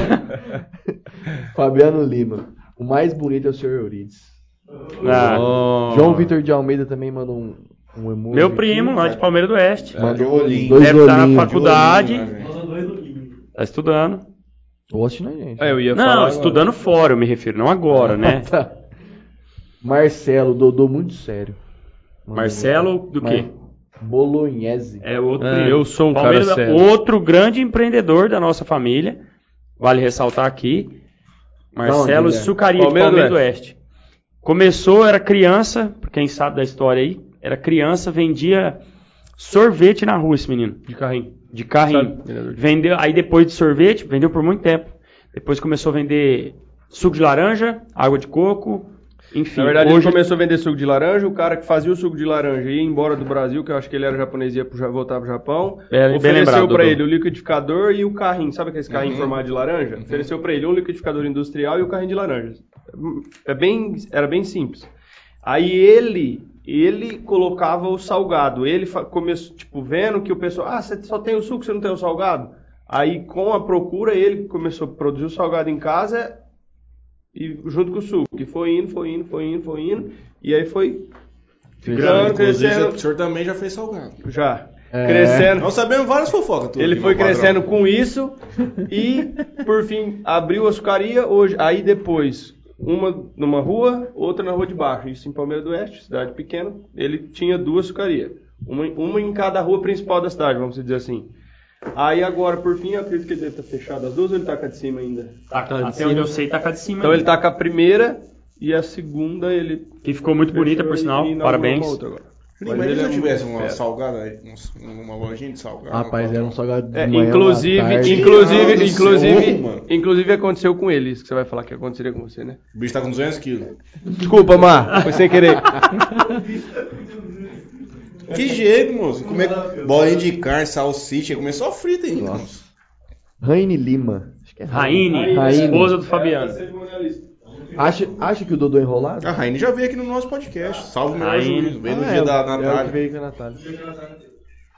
Um abraço. Dele Garcia também manda boa noite. Boa noite. A Ieda Boa manda noite. assim. É isso aí, tio Eurides. Exemplo de cristão católico pra mim. Gratidão por seu exemplo de vida. Dedicação à família. Sou cidadã jalesense graças ao tio. Obrigada. Marcelo Bigulin. Seu Eurides é top. Já os, já os Ronaldo e Rodolfo. Aí mandou um. Vou lembrar disso na hora do, da hora do squash, viu? Do jogo. Mirar no seu peito. No peito dele. Vamos ver aqui. Estamos aqui, eu e a avó Antônia, ela tá ligadona, disse a dona Ivanilde. Antes disso, o Rafael e minha mãe disseram que o meu microfone tá com problema. Hoje nós estamos com uma adaptação aqui. A avó Antônia tá de olho lá. Olha. Reinaldo Júnior manda um boa noite pra gente. O Renan Vinícius Oliveira também. A Laura Dias manda o seguinte: Oi, estamos aqui em Palmeira do Oeste, Ronaldo. Eu e o Danão. O Danão. Não. Grande Olha. cliente nosso. Grande mesmo, né? No tamanho E na força. e na pedido. força. Construtor lá de Palmeiras do Oeste. Danão. A dona Ivanilde manda aqui. O dia que eu fui, desculpa interromper, o dia que eu fui fazer a ressonância do meu ombro, já indo pro beat tênis, que eu fui Atleta, outra coisa. atleta da família. Ele, eu tava atendendo ele. Tava atendendo ele, tava dando a hora do exame e uma camiseta nas costas, acho que tinha uns 38 patrocínios, né, Danão? Vamos falar aqui. E, um gibi. e a hora que ele chegou, eu falei pra ele, falei, Danão, nós estamos começando agora, mas eu tenho hora pra acabar, tá? Eu fui desse jeito, a nossa amizade, lá o cliente a gente gosta de tratar bem, assim, entendeu? o Lipão que o diga hoje, né? O Lipão depois ele vai testemunhar o atendimento que ele teve lá hoje. Mas enfim, falei pra ele, falei, ó, nós estamos começando agora, mas eu tenho hora pra acabar, eu tenho que fazer um exame e eu te- não posso atrasar. E a amizade que a gente tem, graças a Deus, com os clientes é tão, não, Ronaldo, mesmo que não acabar, vai embora, eu deixo o dinheiro aqui, deixo com a tua secretária aqui, depois Depois acaba vai de ver. resolver, enfim. E aí marcou isso desse dia. Continua. Não, lá atrás a dona Ivone disse que começou na Sabor aqui, primeira etapa. Foi muito especial um momento na vida dela, muitas pessoas especiais. O Alberto nos manda um boa noite para vocês especialmente. O Mateuzinho Rocha, o Maia, grande parceiro do Albertinho, dizendo que essa família é top. Os caras pagam pecado em vida na vida, né? Paga. E o, Bruno do, e o do. Maia deve ser muito grande. Matheus, o cara tá com sem rádio lá. viu? Vou pegar. Bruno Ed Carlos diz o seguinte: grandes pessoas, empresário de sucesso. É o Ed, se não me engano, que conduz esse YouTube aqui. Marcelo Bonés diz que faltou a tia Vânia. Aí no meio desse marmancinho. Lembro muita vez, lembro muito bem a primeira vez que fizemos uniformes. Você ainda mexia com roupas femininas. Nós vamos entrar nesse assunto agora. A gente já tinha lido um pouco. A Natália Garcia diz assim: Nossa, que gato, que gato esse barbudo aí. Deve ser você, Matheus. Deve ser o você, Fran. Deve ser eu mesmo. Léo, você tem barba? Não. É, então. Carol Pomin, manda um abraço aí pra nós, que estamos numa reunião happy hour pra assistir vocês. Eu, a Natália, a Guida, a Águida. a Águida, o Biro, a Juliana e o Fausto. A Carol Pomin queria fazer um podcast, viu? Não sei se você sabe dessa notícia, mas ela que tá. Não, a Carol, a Carol, a Carol é a pessoa Nossa, que mais tem nós, projetos hein? na vida dela. Ela Não. tem, ela é uma, a mente dela é, É prolífica. Não, ela- não, ela é, ela é diferente, ela é diferente. Ela é diferente. Se você colocar na velocidade 2 para escutar o áudio, dá trabalho para entender, viu? Natália Garcia, quando vendia modinha, eu comprei uma blusa asa de morcego. Meu Jesus. Abri assim e ficava. Ô, peraí, deixa eu só voltar no É. comentário anterior. Amor, mas mesmo assim eu te amo, tá? Beijo. Boa. O Camarote manda um abraço aqui pra gente, uma boa noite. Depois a gente continua nos outros comentários aqui. Vamos lá. E aí? Aí, E aí? modinha e virou uniforme. Modinha. É, eu e peguei, aí? eu, eu fui ao toalete, famoso banheiro, e eu não peguei, porque aí você fala, o Franleixo que perguntou, o Matheus me recorda, a questão das sobras, né? Como Sim. que fazia naquela época. E o Dodô falou que, brincando, mas falou que sim, que tinha, e depois o pai deu uma explicada. Talvez isso era, o, eu não sei se vocês chegaram a falar sobre isso ou não, mas isso era meio que o, o estupim da bomba e o que de fato incomodava, entendeu? Eu, por exemplo, na minha época, eu já começando a entender, porque eu desde criança, desde criança assim, desde os meus 13, 14 anos, eu já ia no banco buscar talão de cheque meu pai, no Bradesco, na Rua 8, com o Branco, irmão do Agnaldo, que foi meu professor de matemática. E seja buscar talão de cheque, seja fazer depósito, seja buscar um cheque devolvido. E querendo ou não, eu passava a conhecer da vida financeira da empresa. E eu via a questão dos problemas. Eu sabia o que era um cheque devolvido desde os meus 13, 14 anos de idade. Então, para uma criança que sabe que o pai e a mãe trabalham para sustentar a casa, saber que recebeu, entregou, recebeu e aquilo que o cliente pagou está voltando para trás e a mercadoria não está voltando, só está ficando sem dinheiro, então imagina. E era o que eu- a gente sempre questionava. Pô, produzia, produzia, não é cuspir no prato que comeu, jamais. De forma alguma. A gente tem essa gratidão pro resto da vida, entendeu? Mas na época era esse incômodo, essa, essa pulguinha atrás da orelha que tinha com relação a, a ter que se primeiro produzir para depois se vender, entendeu? Então isso incomodava bastante, isso sempre me incomodou bastante, sem dúvida nenhuma. E talvez isso foi o que, aos pouquinhos, devagarzinho, Meu pai Foi. era muito apegado na moda feminina. é. Muito. A mãe sempre fala, ela às vezes vai estar escutando agora, com certeza tá. Pela mãe, talvez a gente tinha partido para roupa feminina, mas para uma linha diferente, não para moda em si, focada na moda o que estava usando no momento. E sim a moda das jovens senhoras que ela falou, que era uma coisa comum, só que era o que se vendia muito bem na época. Até hoje, É. entendeu? Com as suas adequações e tudo mais. Tem umas roupinha bem padrãozinha que você, você tanto que nós observamos as vozes, elas estão sempre parecidas. Exatamente. Isso aí, isso aí. Entendeu? Então, é, não que não foi bom, não, foi ótimo, até enquanto durou. Ponto. Hoje, se a gente for parar para analisar, como a vida da nova onda é dividida em capítulos, entendeu? É o capítulo até enquanto a gente fazia roupa feminina e o capítulo de quando a gente começou, continuou fazendo roupa feminina e começou-se a fazer uniformes para a empresa. Que aí eu já me lembro muito bem, na época onde o pai pegava os pedidos, era uma folha que ele chegava anotado e ela- o cliente virava para ele, ó, eu quero assim, assim, assado. Beleza, escrito curvado assim, o telefone embaixo, tá bom. E o cliente só ia tomar conhecimento de como ia ficar o uniforme dele Quando chegasse. estivesse pronto. Entendeu? É, e até então, corrigindo o que eu falei, que o pai era muito apegado na moda feminina, não é, não é nem questão apego, apego sentimental ou tudo mais. Eu era também pequeno, não sei o que se passava na cabeça dele e não sei até hoje, né? Mas. É porque, tipo assim, é, é uma mudança. A, a produ... Ah, mas tudo bem, a produção da, da roupa feminina é igual à produção do uniforme esportivo? Não, era uma coisa total. Ambas são costuradas na mesma máquina. Porém, o processo de produção é totalmente o oposto e acredito que ele devia ter esse receio, e aí do lance que, novo. justamente, foi o que nem o lance que você falou, ah, já era uma empresa consolidada e tudo mais, e fazia bem feito aquilo que fazia, então das vezes era Por mais, mais que tinha os perrengues, Justamente, era melhor das vezes continuar do jeito que tava, do que das vezes arriscar de novo sem saber se ia dar certo. Sem saber E o se ia dar destaque que tinha da roupa feminina era que nós tínhamos os tamanhos maiores, entendeu? isso. Um P, um M, um G, assim, mais, mais grande, uma modelagem maior. Então a gente tinha essa. É, atendia A essa. famosa essa- moda plus size de hoje em dia. Isso. mulher tinha roupa. Não, servia, servia. Entendeu? Aí, Danão, tá vendo? Então aí depois lá da, da- da- do fundo de casa, que aí nós fomos pra Rua das Palmeiras. Aí já dali que a 17, coisa- 60. Aí eu já começo a lembrar. é. Aí já mudou assim totalmente. Aí já abriu outro leque, já foi pra outra fase da vida. Aí, eu já, aí o pai já tinha o escritório, eu já tinha o computador, a gente já começava a fazer os desenhos na Só que própria aí empresa. também aumentou a empresa, mas só que também aumentou tudo, né? Naquela época, como o Ronaldo citou aqui muito bem, cheque devolvido naquela época. Naquela época era normal, vamos dizer assim, você tem, e você tinha que correr atrás para receber, tipo assim, vamos dizer, era o que tinha pa- para o momento. Não, você quebra, É. né?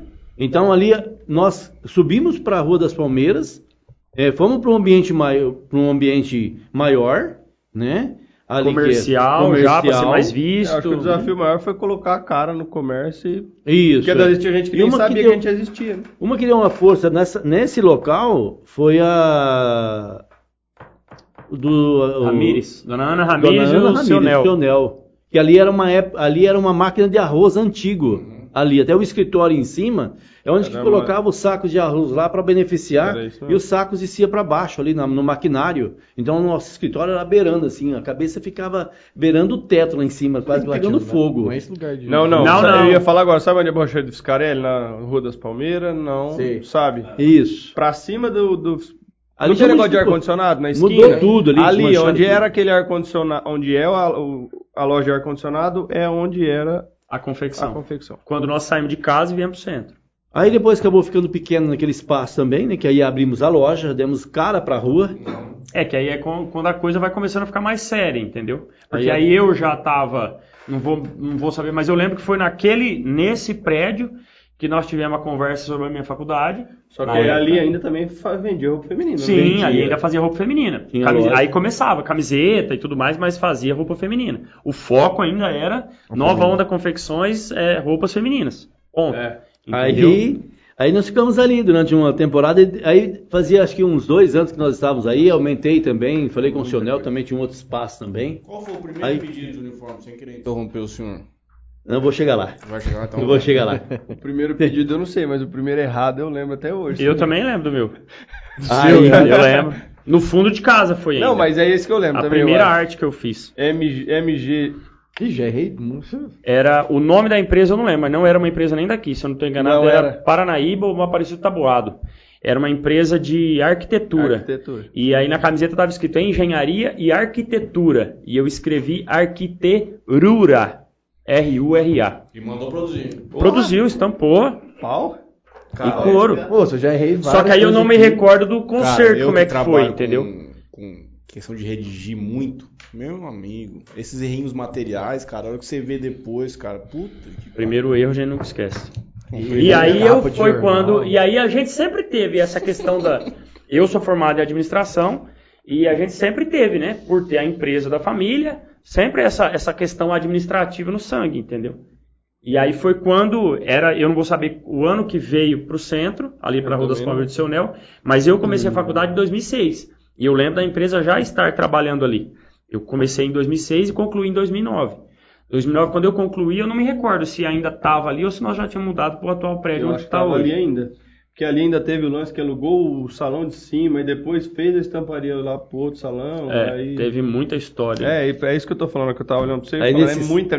Nesse espaço também nós abrimos uma loja também na, na Avenida no Francisco centro, Jales. E não deu. Aí ficou por um tempo. E eu me vesti de Papai Noel no final do ano pra dar balinha pras crianças na frente da loja.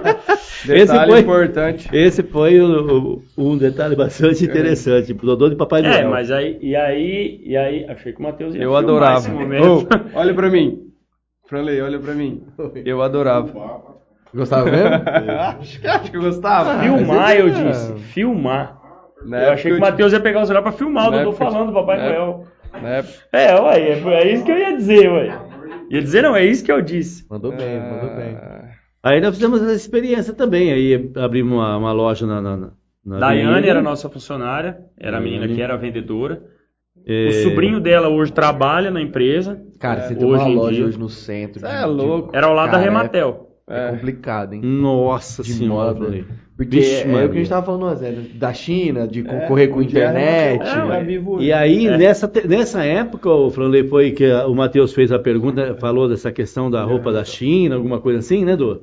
Foi nessa época que começou a aparecer exatamente aqui na nossa região a roupa da China. Que aí começou já. Ó, aí você já ouvia falar, ó, o pessoal da China entrar e tal, alguma coisa assim, vamos ter dificuldade, porque o pessoal vem com um produto mais barato. E aí, se a gente já buscava informação para inovar, precisava. se- não era um mais. passo Aí, só mais então- à frente, tinha que estar mais dois, três, cinco para sair na frente. Aí entendeu? nessa época, nós começamos a ir para São Paulo, que a gente ia para as feiras, para feira, e aí a gente lá a gente via bastante roupa da, da China que chegava lá, porque lá era o canal, né? Ela chegava primeiro em São Paulo, depois que ela distribuía para cá. Então a gente ia lá, não via, saía daqui, não via tanta coisa aqui como tinha lá. Mas aí já começou chegando. E aí as coisas foram começando dificultando. E foi exatamente nessa época que aí as coisas começaram a engrossar. Tipo assim, a questão do Ronaldo, a questão do Rodolfo entrando, né?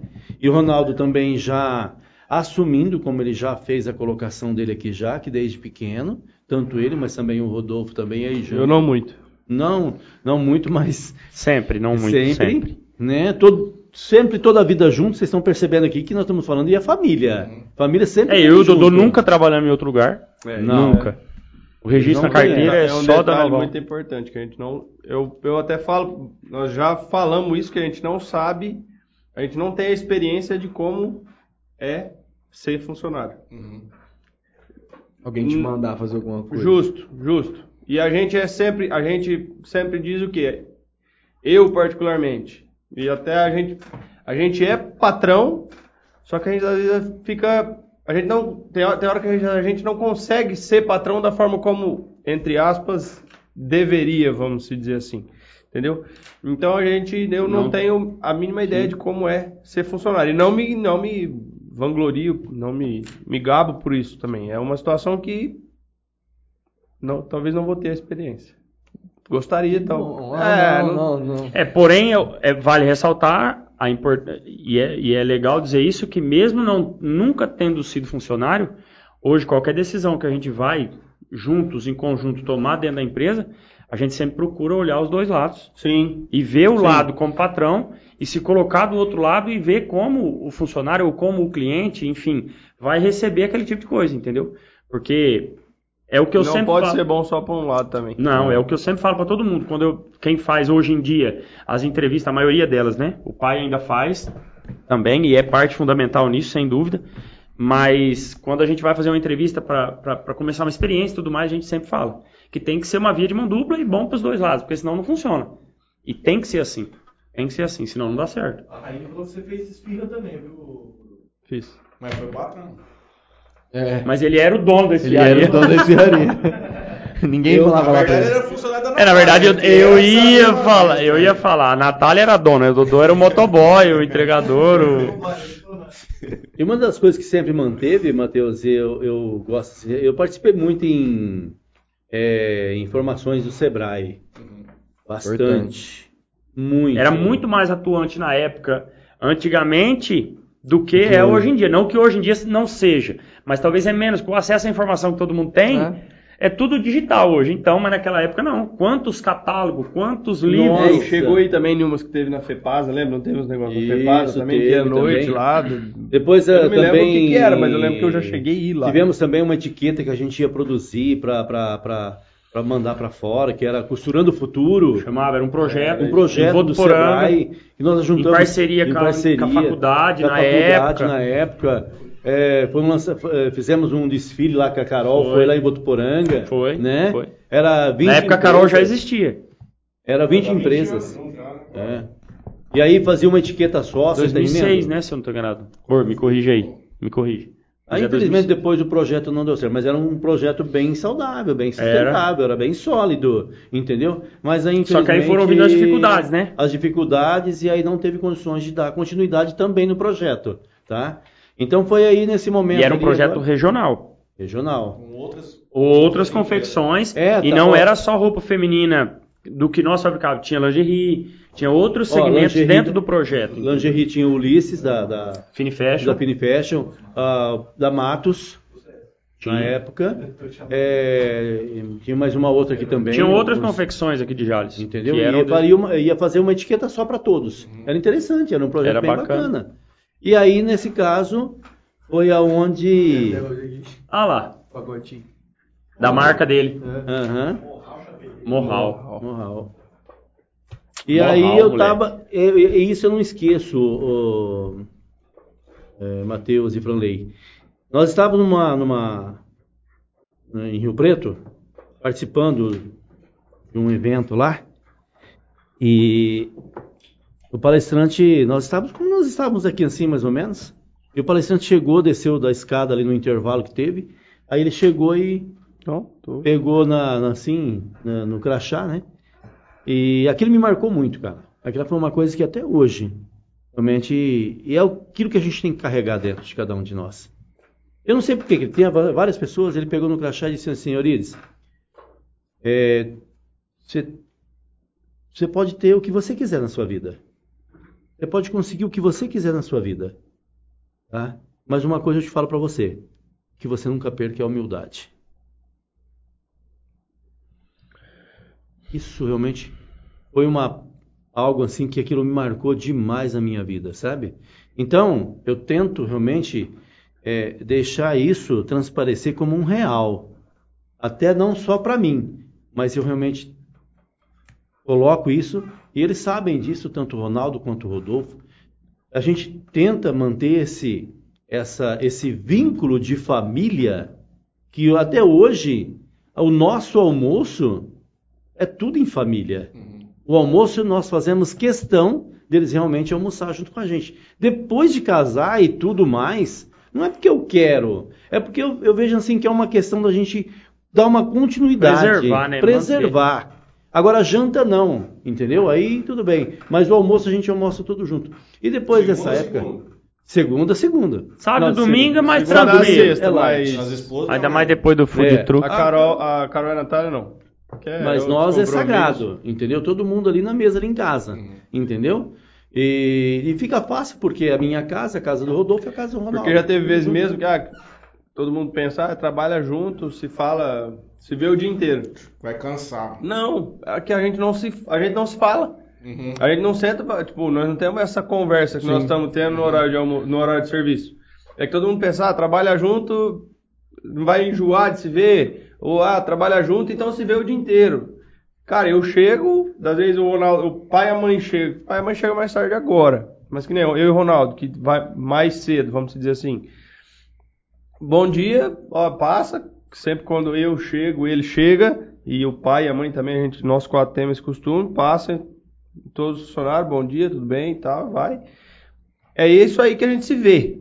Se vê de conversar, de ter o contato. Do resto, é, se precisar, eu para ver o Ronaldo mesmo, quando eu subo e fico lá na minha sala, se eu precisar, eu desço para falar com ele, para tirar alguma dúvida. Se não, eu ligo e pergunto.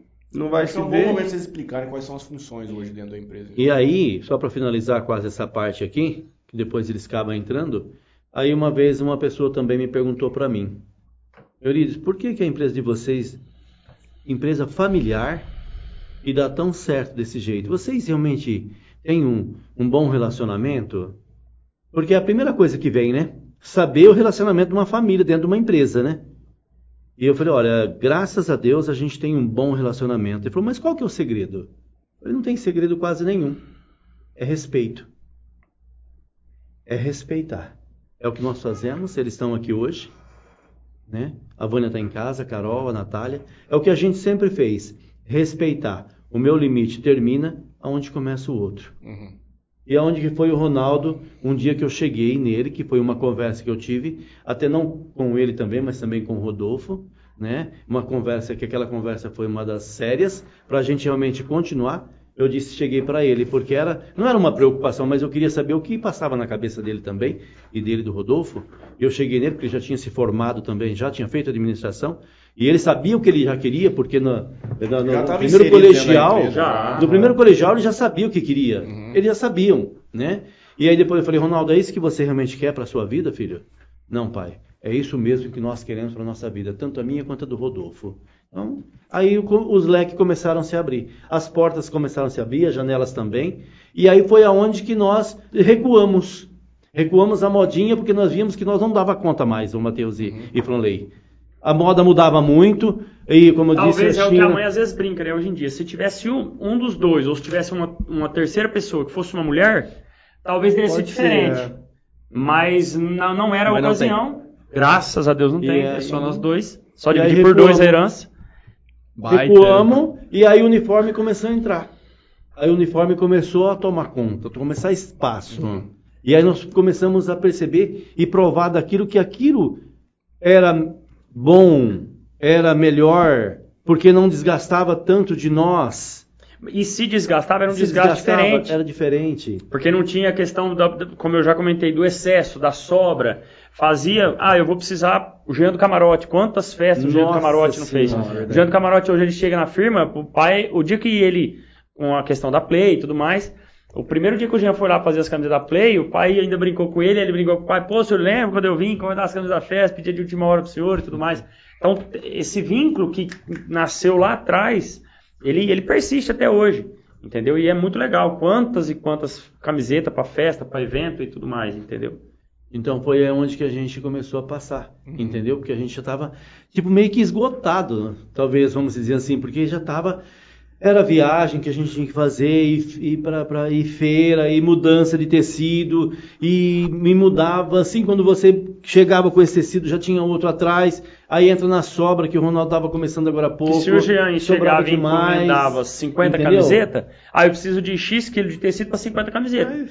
Eu tenho duas opções. Ah, é preto? Beleza. Preto, branco, vermelho e azul é o que mais vende. Então eu vou comprar uma peça fechada, que eu já garanto para a próxima venda. Ah, não, eu preciso de 10 quilos, então ligo no fornecedor, manda 10 quilos para mim. Pronto, produziu, entreguei pro Jean, paguei, recebi Fechou. o lucro. Entendeu? Então a gente tinha uma marca que estava consolidada, tipo assim, e tinha tipo um outro trabalho que estava Segmento. entrando, segmento, um outro segmento que também estava adentrando, aproveitando essa marca para conciliar as duas aí realmente fazer o trabalho acontecer. E aí nós trabalhamos ainda quase mais dois anos, o, Matheus, para a gente realmente parar, cortar, encerrar, o, cortar o o, cordão vínculo, umbilical. para depois realmente iniciar. E foi o uma conversa, foi uma outra conversa muito séria também, porque foi muito Foi. difícil na época. Por mais que era um problema, por mais que era um calo no sapato, Mas mas, tinha um tinha uma história, claro, tinha uma história. sim. Exatamente. Então, e, e talvez e foi muito difícil na época, eu lembro. Mas e, e o legal é que, como o pai falou, que passaram-se dois anos ainda, mas foi uma coisa que foi acontecendo de forma muito natural, entendeu? Então não foi nada forçado, tipo, ah, tem que cortar esse membro aqui, pronto, acabou. Não. Devagarzinho, o próprio o, o uniforme de empresa ele foi mostrando que ele era o caminho. Ele era a veia que devia ser a, a artéria da empresa, entendeu? Uhum. E assim foi. E como o pai falou, e assim foi crescendo, crescendo, crescendo e, e- e tomando cada vez mais espaço. E, e começando a, ampliar Mas, mas em ainda que mais. ano foi isso, esse cenário dessa mudança? É, eu concluí a faculdade em 2009, né? 2009. Isso tá mais ou menos é, 2009, 2011, mais É, ou menos, uns 10 anos. eu acho tá que talvez fazendo. até um pouquinho antes, por quê? Porque. Não, mas que parou com a empresa, com a moda feminina, eu acho que não tem mais que 10, não. Acho. Vê com a dona Ivanilde aí, acho que ela deve Ela vai saber. Ela vai saber, dona Ivanilde, manda aí, vê eu quanto acho tempo que parou, não tem mais que 10. Ah, Tem vendo. mais que 10, sabe por quê? Porque eu fiz questão de procurar hoje, porque eu sabia que não, que talvez ia ser uma pergunta, mas é um dado importante. A nota fiscal da compra da impressora para fazer os uniformes esportivos, nós fomos na feira em julho de 2013. Nós namoramos de julho até outubro. Ah, então faz mais de 10. Quando foi em novembro de 2013, a empresa que chama Metalnox Entregou. faturou a nota para entregar a máquina para gente. Então, Então- ter mais ou menos essa. Então faz, Verdade. faz essa cronologia. já é o uniforme. Já é o uniforme esportivo, não é o uniforme de o empresa. uniforme Aí já é outra outro capítulo, coisa, que é, outro outro capítulo. segmento, entendeu? Eu só estou fazendo, puxando o gancho no uniforme esportivo agora para fazer essa cronologia de, de tempo, entendeu? Mas eu creio que, que nem, por exemplo, como eu me formei em 2009, e aí de fato eu saí da faculdade com gás. Eu queria, eu queria e via que tinha condições. E o que eu debatia muito na época com os professores, e especificamente que, que era uma pessoa ímpar também, que é vizinho nosso até hoje, e ajudou demais, foi, sem dúvida nenhuma, bastante importante em algumas decisões que a empresa precisou tomar. Professor Domingos de Freitas Filho, professor da Unijales, que deu aula para mim, pai do, do Mair Gama, e, raiz, cara. e na época eu debatia demais com ele, porque e ele era um cara de muita resenha, né? Muito papo e tudo mais. E eu debatia com ele e com os outros professores que tudo que eles pregavam lá era para uma empresa legal, uma empresa que tinha dinheiro, uma empresa grande, uma empresa pronta já. E não era a realidade da nossa região e muito menos da nossa empresa. E quantos e quantos dos meus colegas de sala, eu precisava citar exemplo, eu era o cara que mais dava exemplo dentro da sala. Por quê? Porque eu vivia das 8 da manhã às 6 da tarde, se trocava, tomava banho para faculdade. Então, o que o, professor estava dando de né? problema lá, eu tinha vivido no dia anterior, na semana anterior, entendeu? E, e foi muito legal, porque esse crescimento foi cada vez mais, injetando, dando essa injeção na veia, entendeu? E, e esse espírito empreendedor e querendo e buscando, e, e em contrapartida, vinha o Dodô comigo. E o Dodô, por mais que, que, com todo respeito, ele sempre caminhou do meu lado, mas ele sempre foi parte fundamental também para todo esse crescimento. Porque o que às vezes ele vinha comendo pelas beiradinhas. Porque o Dodô é, é esse tipo de pessoa, ele é um cara muito inteligente. Quem conhece o Dodô, o Dodô é uma pessoa fantástica, o Dodô tem uma visão muito bacana. E graças a Deus hoje o sucesso da nossa empresa familiar, da Nova Onda, se deve ao quê? Como o pai falou, esse, esse laço de família que a gente tem até hoje. Onde cada um... E eu, digo, eu, eu penso também, é uma situação interessante que é o quê? O Ronaldo sempre gostou. O Ronaldo sempre foi interessado para a parte administrativa E comercial. e comercial e eu sempre gostei da parte de trás. Da Do parte- bastidor. Eu Bastidor. sempre gostei de trabalhar na produção, sempre. Uhum. Sempre. Por mais que eu nunca fui Passou por N processo. funcionário, Ah, Escuta, mas eu, escuta. eu, eu- É. por mais que eu nunca fui funcionário, mas eu sempre trabalhei no meio dos funcionários e não no meio da administração. Vamos dizer assim, ah, mas isso não foi uma que meu pai pediu para mim fazer, foi é que foi onde eu me adaptei mais e me senti melhor.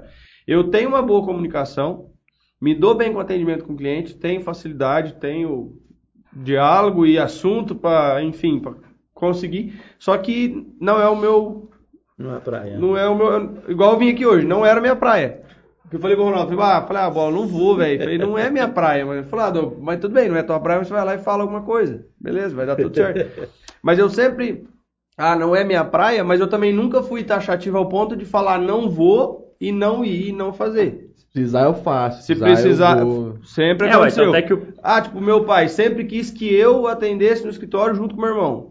Não que ele sempre quis. Ele achava que seria o ideal estar os dois à frente da empresa na parte do atendimento. Só que eu sempre falei o quê? Se você quiser que eu vou trabalhar no escritório, que eu já trabalhei no atendimento um tempo, beleza. Só que não é a minha praia. Eu vou fazer, vou me dedicar e vou fazer bem feito. Só que eu não vou estar contente com aquilo que eu vou estar fazendo. Não é à toa que, tipo, do início, que aí volta, volta não, continua que quando foi os uniformes esportivos, os uniformes de empresa, um processo da, da, da produção do uniforme é o silk, que é o silk screen. Eu fui o cara que, tipo, eu lembro como se fosse hoje. Meu pai pegou eu, falou, ó, levou no Dirceu, que é um cara que já trabalhou pra gente também, o filho dele já trabalhou pra nós. Levou lá no Dirceu e falou, ó, você vai no Dirceu hoje que o Dirceu vai te ensinar a estampar. Falei, caraca, que da hora, hein? Aquelas telinhas Vou lá. lá, todo felizão. Nem sabia o que ia. Mas tudo bem, fui. Montei no carro, cheguei lá.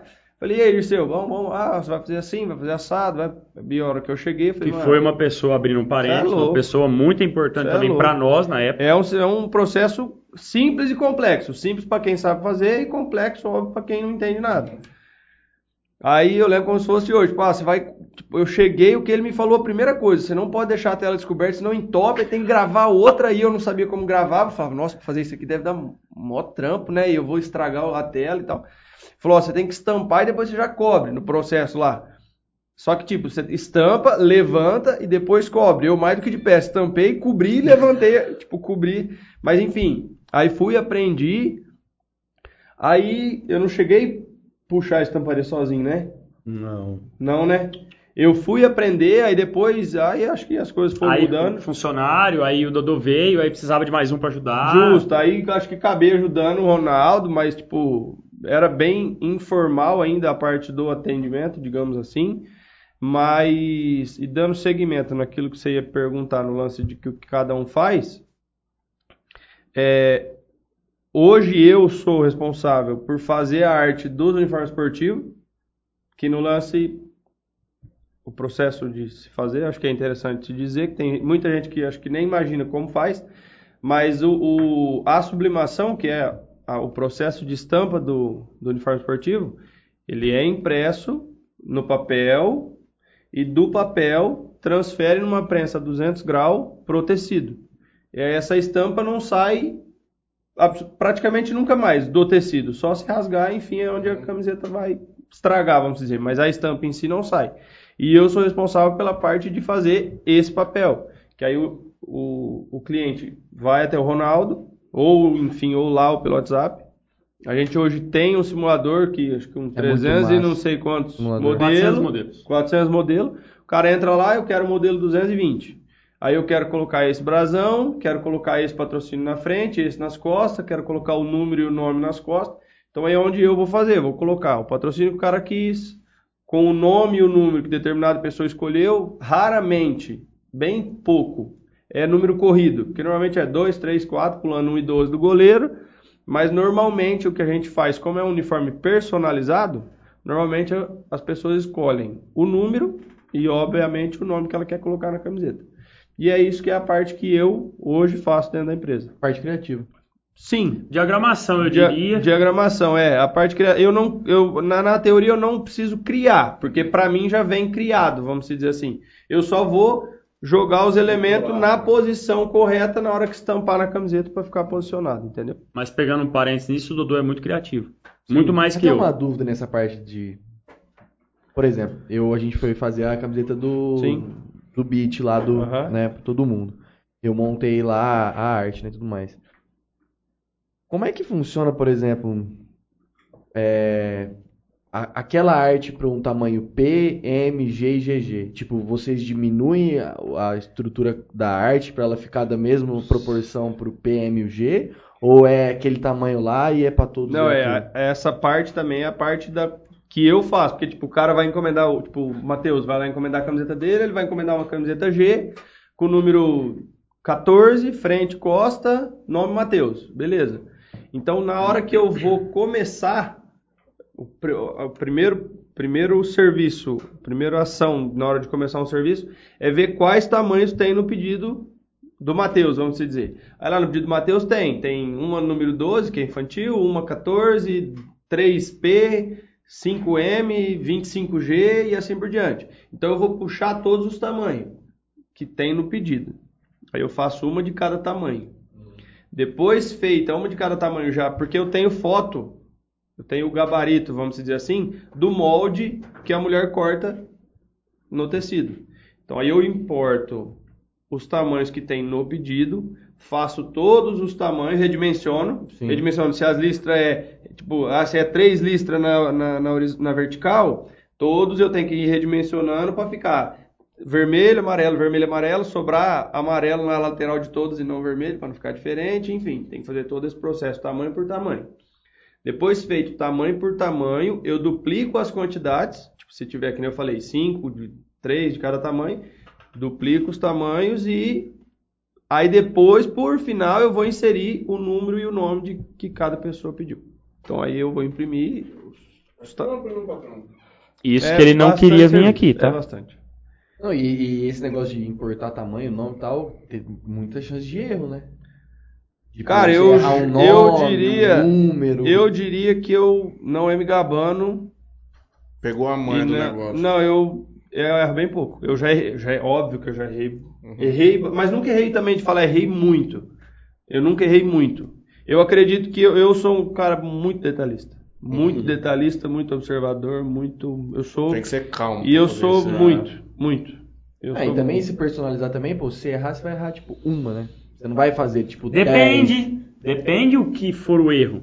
Se for um patrocínio, que ele colocou o patrocínio era na perna atrás do short, ele colocou na perna da frente. Mas já errei. São 20 Não, que não. conjuntos, são 20 short. Aí é Se lixo. já imprimiu, Só que E eu sou não- fera pra consertar meus erros também. eu ia chegar nessa parte. Se já imprimiu e não estampou, beleza, você perde o papel, o tempo e a tinta. Se já estampou, vai para uma tentativa de tentar consertar de alguma forma. Só que aí a gente procura ver sempre com os olhos do cliente. O cliente vai, o cliente, ele, Eu se vou, eu eu, tivesse eu. recebendo isso aqui, Eu. ia ficar satisfeito? É, é a pergunta, meus funcionários talvez vão estar assistindo. É a pergunta que eu faço para todo mundo. Quando às vezes algum aconteceu alguma coisa, a pessoa chega e vem mostrar para mim, Ronaldo. Porque eu que dou o crivo. Quando tem, por exemplo, principalmente no uniforme esportivo, que aconteceu um problema, tem uma manchinha lá. Ah, isso Ronaldo, isso aqui vai ou não vai?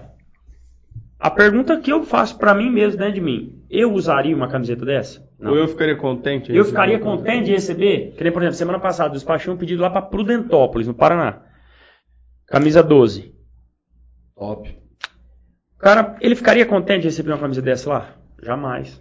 Eu não ficaria contente. O meu funcionário não ficaria contente. Então Até aquilo não porque quando é serve. personalizado, assim, o cara cria uma expectativa de ser Então exatamente aquilo não do jeito serve. que ele quer. brother. Então aquilo não serve, entendeu? Então volta para trás. Eu prefiro perder durante o Um processo cenário como esse é lixo. Lixo, não tem o que fazer. Não dá pra... rec- Não, pra nada. não, não, tem como tirar, não tem nada. como, não, não, E principalmente o tecido que é, né? O, o dry fit que a gente utiliza hoje é um tecido 100% poliéster, sintético. E tipo assim, não dá pra, por exemplo, a gente de sexta-feira, a gente doa os retalhos durante a semana toda da produção para as pessoas fazerem tapete, artesanato, e tudo mais.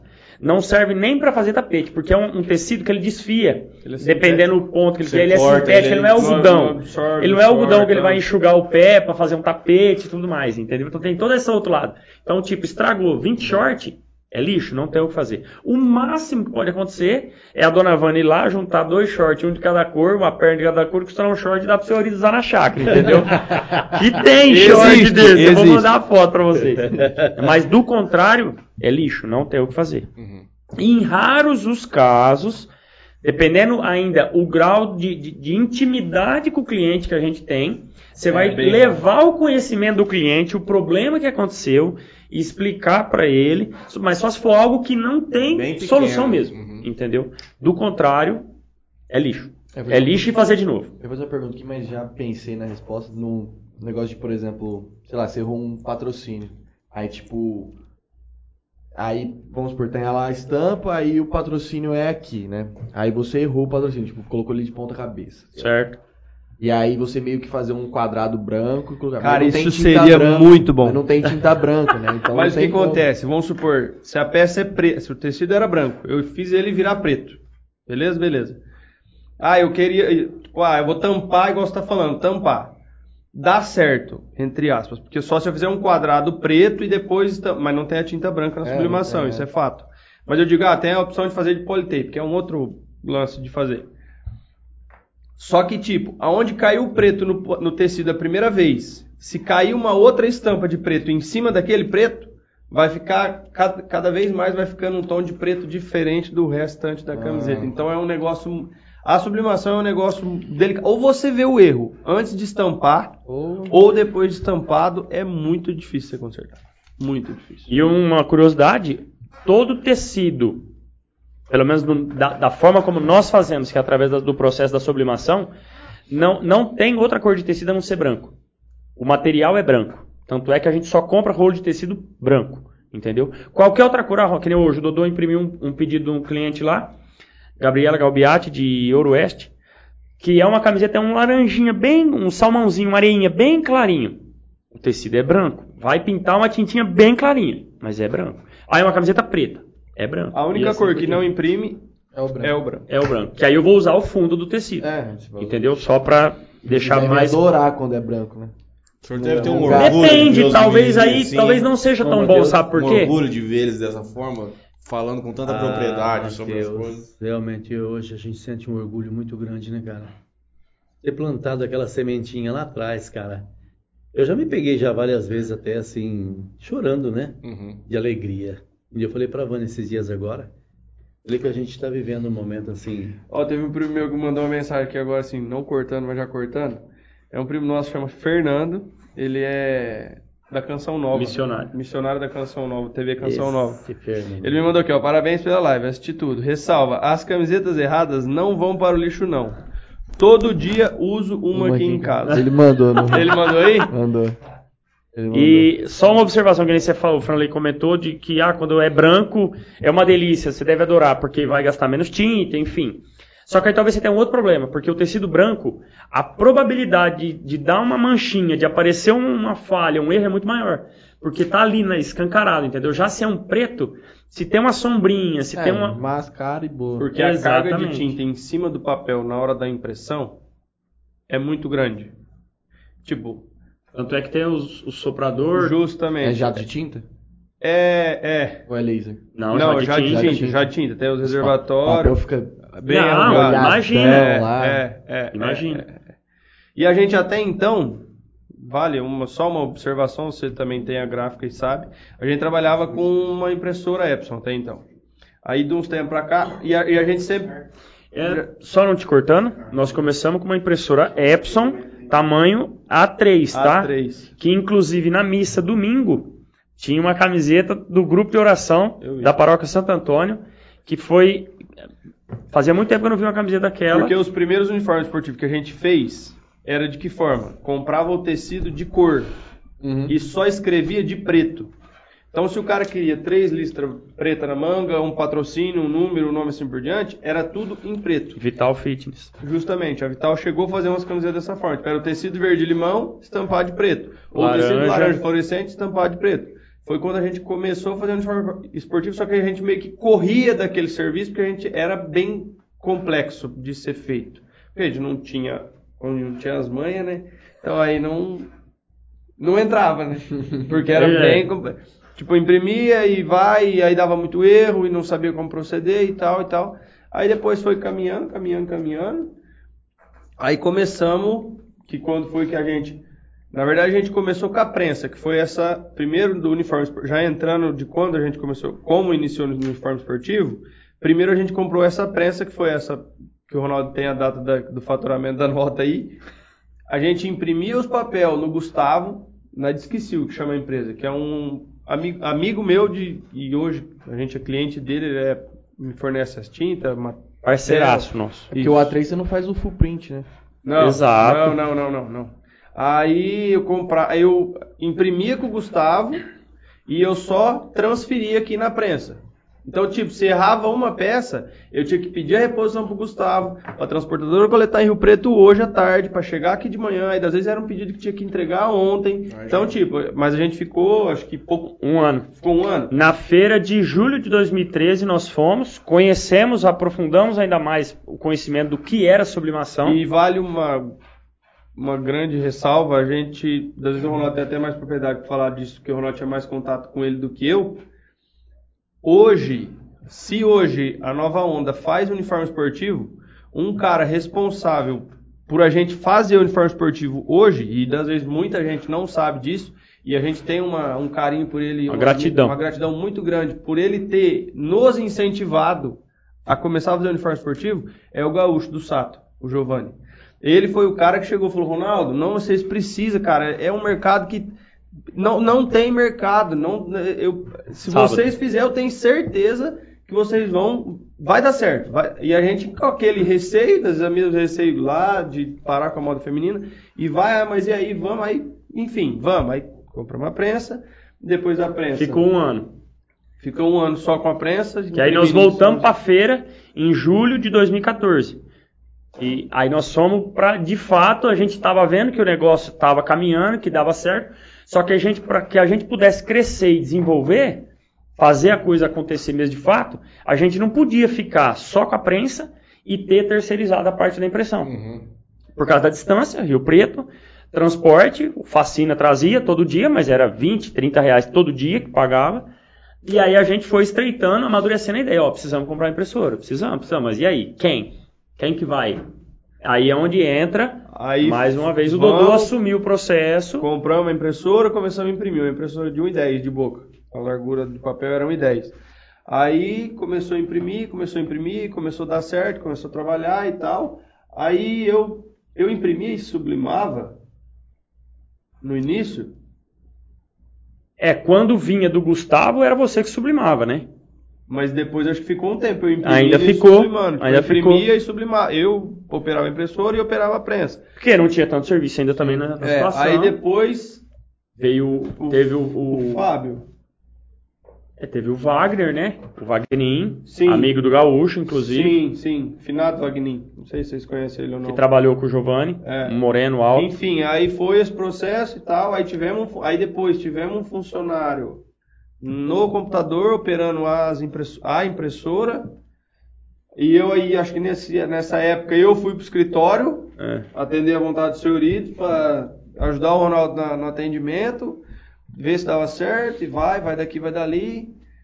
Aí o serviço do Fábio, a sublimação foi aumentando o serviço, e foi aumentando, foi indo, aí eu comecei e fazia parte da diagramação junto com o Fábio, que era um funcionário que a gente tinha contratado. Aí um belo dia esse Fábio ia sair, enfim, aí depois dessa época eu assumi totalmente a parte da impressão da sublimação. Aí nesse meio tempo, de hoje, desse tempo até hoje, a gente chegou a comprar uma segunda impressora Epson, aí a gente tava com duas. Justamente pelo fato de que quem tem uma não tem nenhum, quem tem duas tem uma e quem tem uma não tem nenhuma. E a gente sabia, ah, todo mundo, ah, isso é de uma hora para outra para de imprimir, entope uma cabeça, você sabe como que é, e vai, compramos outra impressora Epson. Aí depois eu em contato com o Gustavo, que é esse fornecedor nosso de Rio Preto, e ele, e ele era representante de uma, uma, uma marca de impressora chinesa. E ele me oferecendo, me oferecendo, eu, e a gente sempre pre- a gente sempre prezou muito pela qualidade, sempre. Nosso Foi a primeira coisa que o Gaúcho falou pra é, nós. O nosso diferencial, eu acredito que no uniforme esportivo, e eu falo porque eu sei do processo e falo com priori... também, né? falo com propriedade. O nosso, o nosso material é um material de qualidade. Ah, tipo, ah, tem melhores? Óbvio, óbvio. Só que para o mercado que a gente trabalha, eu considero um material sim de qualidade. É, aí esse lance da máquina chinesa eu sempre falava para o Gustavo, falava, Gustavo, essa impressora não tem a definição. A Epson é muito, é é uma marca muito boa de no ramo de impressoras, digamos assim, de impressão. Imprime em quem? 300 dpi? Hum. É, é, 300 dpi, 300 dpi. Aí a Epson tinha uma definição top. E a chinesa não tinha essa definição. Fala, Gustavo, o dia que você tiver uma chinesa, por que o lance da chinesa e não Epson? Mesmo o a tinta Epson, ela é- o suprimento da impressora Epson, ele é muito caro. A impressora Epson é muito cheia de sensor, é muito cheia de frescurinha, é muito cheia de chip, é Muita muito cheia de- maquiagem. Mas óbvio, é, tudo é, uma- o produto é bom. Justo. Aí eu falava pra ele, falava, Gustavo. E ele me falava, ah, essa aqui não tem disso, você limpa a impressora a, a cabeça com, com o pano. A Epson você tem que fazer a limpeza só a, empresa, a limpeza da impressora. Mas eu prezava, a gente prezava pela qualidade É, que a gente e- ia entregar pro cliente. que como a gente estava sempre muito distante de São Paulo, capital, para um técnico vir dar manutenção, então a Sim. gente sempre se preocupou com isso. Sim. Por isso o lance de comprar a segunda impressora. É. Porque nós não podíamos parar de rodar. E mesmo que a gente precisasse de um socorro, a qualidade que o Gustavo tinha em Rio Preto não era a mesma qualidade que a gente tinha. Então, por exemplo, no mesmo pedido, eu fosse fazer 10 peças, a minha impressora parou, eu precisasse repor 5 peças, se eu fosse pedir pro Gustavo, não ia ter a mesma qualidade. Então, o que, que ia acontecer? Eu ia ter que fazer as 10 tudo de novo. Entendeu? E aí a gente. Aí é belo. Mas isso, tipo. Com o caminhar dos tempos, né? Não É. foi também. Não, não, a gente namorou, namorou muito a gente tempo. trabalhou muito tempo com a Epson. Cogitamos a gente possibilidade. O, a gente fez o nome de Nova Onda Esportes trabalhando com essas impressoras. Cogitamos a possibilidade de comprar uma impressora da Epson de 1,5m, 1,60m, maior. 1,80m, maior. Maior. O capital era muito maior a ser investido. Porque quanto maior a boca, maior aproveitamento você tem. Tipo, eu consigo posicionar duas frentes de camiseta e. Ah, tá. Vamos fazer duas ao mesmo tempo. Exato. Mais impressão. Isso, impressão, eu digo. Porque que nem nas Epson de 1,10, sai uma frente assim e uma manga encaixada na lateral. Então, tipo, para Aí que imprimir. vem os manguitos? Já. Sim. Para Já imprimir, pra imprimir, tipo, sei lá, 100 metros, 80 metros, ah, era um. Enfim. Por que que serve um mangue? Cara, o manguito, Eu uso do suor. há quem use por estética, porque acha bonito. Há quem use para proteger do sol, ao invés de usar uma camiseta manga longa. O pessoal passa que ela tá com manguito, ela quiser tirar. E fora isso, há quem use para manter a temperatura térmica do corpo. Uhum. Até onde eu sei são esses três motivos. Eu uso Entendeu? por causa, tipo, pra não Escorrer. o suor não Há quem use mão por moda, E pra ficar toda hora que eu fico assim. que nem o Adriano, Batatão, ele usa por moda. Só que ele usa um que não é da nova onda, que chega a estancar o braço dele aqui, entendeu? Mas Apertar. mesmo. Mormai, não é? É, mas deixa ele. Mas. Celebridade, né? Mas Beach eu, o e o uniforme esportivo, pra nós eu considero que foi a gente fez muita amizade no meio do uniforme esportivo.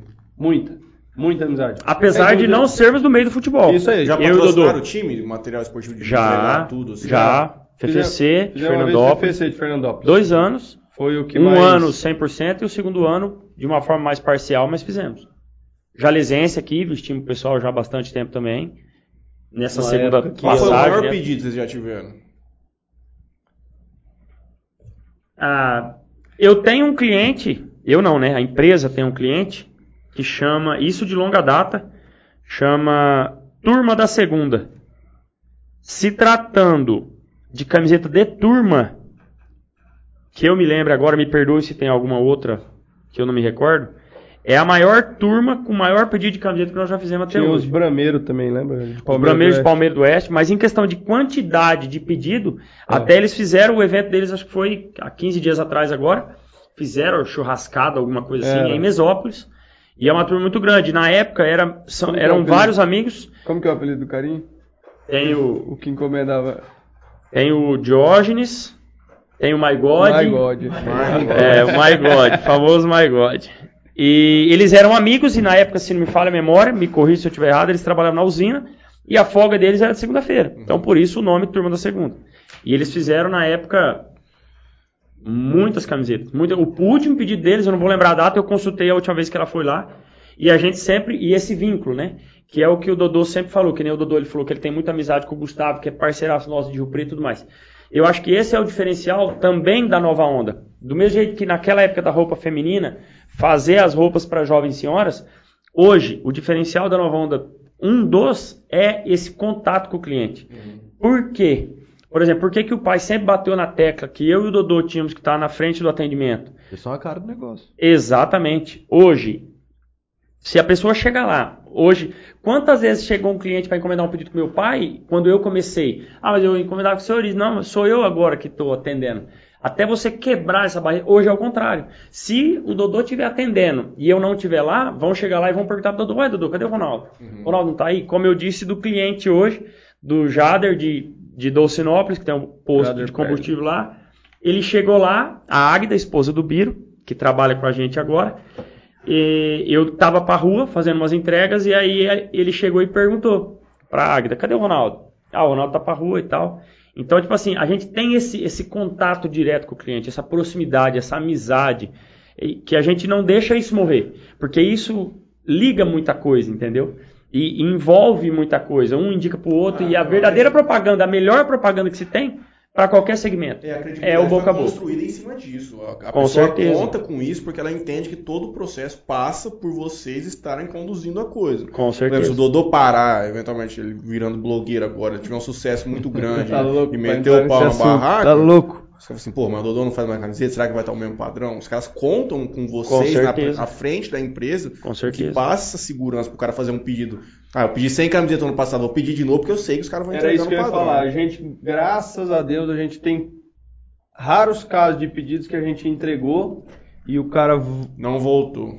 e o cara não voltou para encomendar de novo. E o que eu ia dizer é raros casos que a gente fez o pedido e o cara voltou para fazer algum tipo de reclamação. Uhum. A gente, eu acho que se a gente Isso não é história, não. É, não, é, não, é, papo furado, não. Não é papo furado.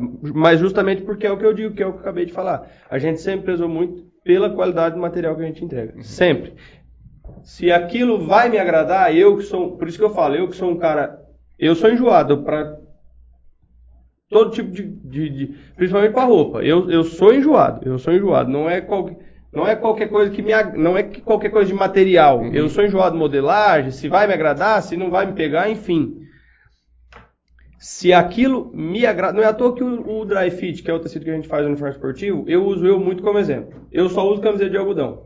Eu, eu, a- o meu Gordo é foda. é, o meu uniforme eu faço no algodão, porque é um, um material mais confortável pro dia a dia, eu considero.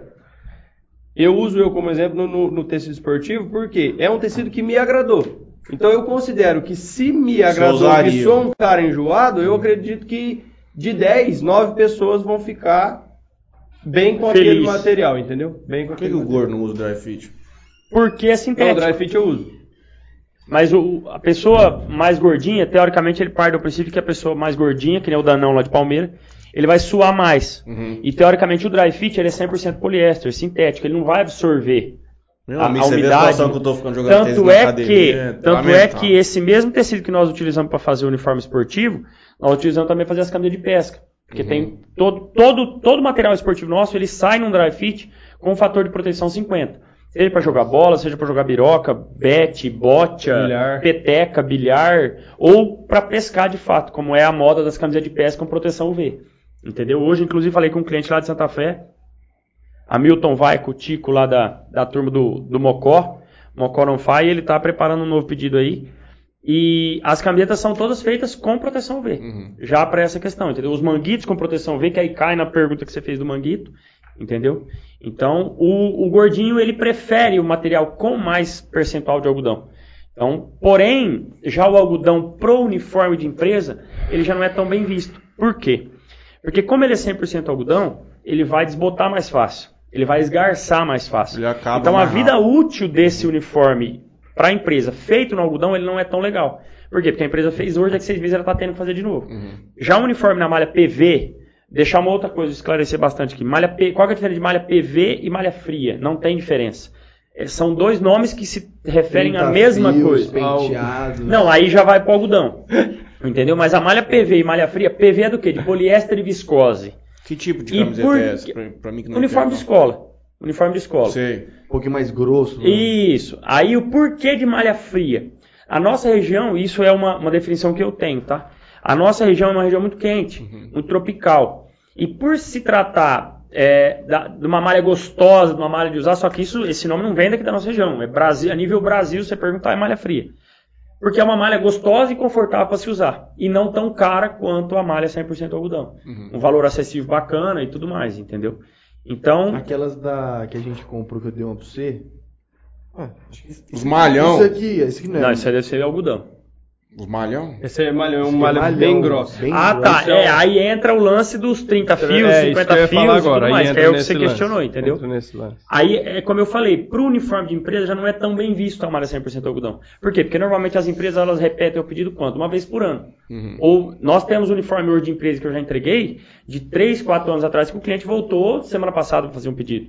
Entendeu? E se fosse demais. algo. Exatamente. Tudo bem, é uma coisa fora do normal. Uhum. Beleza. Uniforme hoje para se durar legal, pra, bem visto, é um ano e meio, um ano, um ano e dois meses, dependendo do uso, dependendo da quantidade de peças que cada funcionário tem, entendeu? E tudo mais. Mas é a linha de raciocínio é bem essa, entendeu? Prazo de entrega para esporte e uniforme é o mesmo ou tem diferença? entre- É o mesmo prazo de entrega, uma porque teoricamente é a mesma linha de produção, né, que a gente tem. Claro, são costureiras. Hoje a nossa produção, com exceção da parte da costura, toda a nossa produção é feita dentro da empresa, certo? Desde a compra da matéria-prima, corte, arremate, o processo final, enfim. A única coisa que é terceirizada é a parte da costura, certo? Onde tem costureiras aqui em Jales, tem costureira em Suzanápolis, costureira em São Francisco e assim por diante. Era onde eu ia entrar. Eu tinha notado mais cedo. Tá acabando o teu funcionário costureiro? É uma preocupação que eu e o Dodô, eu e o Dodô e o pai e a mãe conversamos há um tempo atrás, não está com Há muito pouco tempo. tempo, é Há isso pouco que tempo, não tem três meses, não tem 90 Que a dias. gente tava precisando de costureira, Nós inclusive. estávamos precisando de costureira e procurando, e costureira vai daqui, dali, tenta com uma. Passamos a questão da pandemia, porque a costureira ela pegou Covid, ela tinha que ficar de, de resguardo, enfim, de quarentena. E não, não mais tardar por esses dias, nós nos questionamos. E eu fiz o raciocínio, partilhei com eles. Falei, gente, vocês já pararam para pensar que a faixa etária das costureiras que, que prestam serviço para a gente hoje são todas senhoras já. Não é jovem senhora, que vamos pôr ali é 42, e- na minha definição. Não, já são senhoras, entendeu? Senhoras. 55 mais. Daí para frente. E aí? Beleza, Ah. a nossa empresa está com 21 anos. E eu tenho 34. Se eu quero chegar no cinquentenário e a minha costureira já tem 55, essa costureira, para eu chegar no cinquentenário, eu tenho que arrumar outra costureira, porque essa aqui ela já não vai estar costurando mais para mim. E aí? Aí eu pego a minha esposa, que ela é cabeleireira. A minha cunhada, Natália, blogueirinha. Vamos falar assim, né? Olha, maquiador, patrão. E blogueiro. Não, vamos, vamos colocar. Primeiro professor da blogueirinha. Obrigado, Matheus. Respeito. É, maquiadora. Beleza. E aí? Vamos pegar. Vamos pelas duas. Gente feia não acaba. Então, a Natália vai trabalhar. Quando bastante. que uma pessoa, quando que uma garota não tá com muito tempo? O Williams da ETEC, diretor, foram lá com a gente. Oi, Oi? Braçolate não é pisolato? Não, não sei, né? Já o nome dele. Willis Pisolato. ele procurou a gente para tentar a viabilidade de trazer um polo para a ETEC de costura. Massa. Porque tinha, acho que eu não vou lembrar o nome da cidade. Oriflama? Não, não era, era longe. Em outra unidade da ETEC, Ah, tinham é. desativado porque tava, não tinha, não tinha aluno, aluno, né? Não tinha aluno. E aí eles estavam tentando, ele estava fazendo, o governo solicitava uma pesquisa de campo para ver a, a viabilidade e tudo mais. Então ele estava em busca de dados e informações para saber se era viável trazer para cá. E esse foi um dos questionamentos que nós, eu e o pai tava no dia no escritório, falando para ele, falando, Williams, beleza, mas você vai querer colocar quem para costurar? Uma menina, uma garota de 22 anos que está aprendendo que ela vai ganhar dinheiro na vida dela fazendo vídeo pro TikTok? É isso que eu ia chegar, porque a gente está tendo, observando em vários, não só em vários segmentos, que está tendo uma dificuldade muito grande nesse primeiro funcionário que faz uma- uma- um trabalho mais manual. E o que eu tinha notado para falar aqui, cara, é que vai chegar um ponto que eu acho que vai acontecer igual já acontece na Europa. Pessoas de países menos desenvolvidos, com menos oportunidades, vão vir para buscar espaço nesses tipos de emprego. Pegando um gancho nisso que você está Você dizendo. acha que daqui 15 anos você não vai ter uma boliviana, uma paraguaia trabalhando numa costura pra você, cara? Porque você, é exatamente o que você falou, uma jovem hoje de 18 anos, não é desmerecendo, mas ela, ela vê outro É tipo. Ela com bem- 15 anos, Ela tá vive fa- outro mundo. Não, não é que ela vive outro mundo. é, O outro mundo chegou nela, que ela com 15 anos tá fazendo um ETEC, que ela faz uma informática junto com o colegial, irmão. Entende? É, vai complicar Era isso que eu ia demais. deixar cara. bem, bem reparado, digamos assim. Não que, tipo, o fato de. Que nem o Ronaldo disse, é óbvio que é no sentido figurado da coisa que a gente usa, que hoje em si é muito moda fazer vídeo pro Sim. Instagram e fazer vídeo pro TikTok. Mas não é só isso. ó, ah, longe da gente julgar e até Claro. a esposa minha e a esposa dele que vive disso, e nem por isso a gente não tá julgando quem faz. Jamais. Mas eu, eu, se você me perguntar, você quer, Dodô, o que, que você me indica? Ganhar dinheiro como costureiro ou como digital influencer? Não, vai ganhar dinheiro como digital influencer, Lógico. óbvio. Então, é isso que eu tô querendo dizer. Não é tipo, ah, julgando e nem longe da gente falar algo do tipo, mas o que eu, onde a gente chegou no assunto é justamente esse lance da idade. Porque não tem costureira. Eu não sei se, tipo, ah, que nem ah, jovens para estudar costura. Não é pra você ver ó, como é a situação. A gente, a gente teve uma funcionária, hoje ela já não trabalha mais com a gente, e ela dá curso de corte e costura. Nesse dia que a gente estava precisando de costureira, a gente ligou para ela.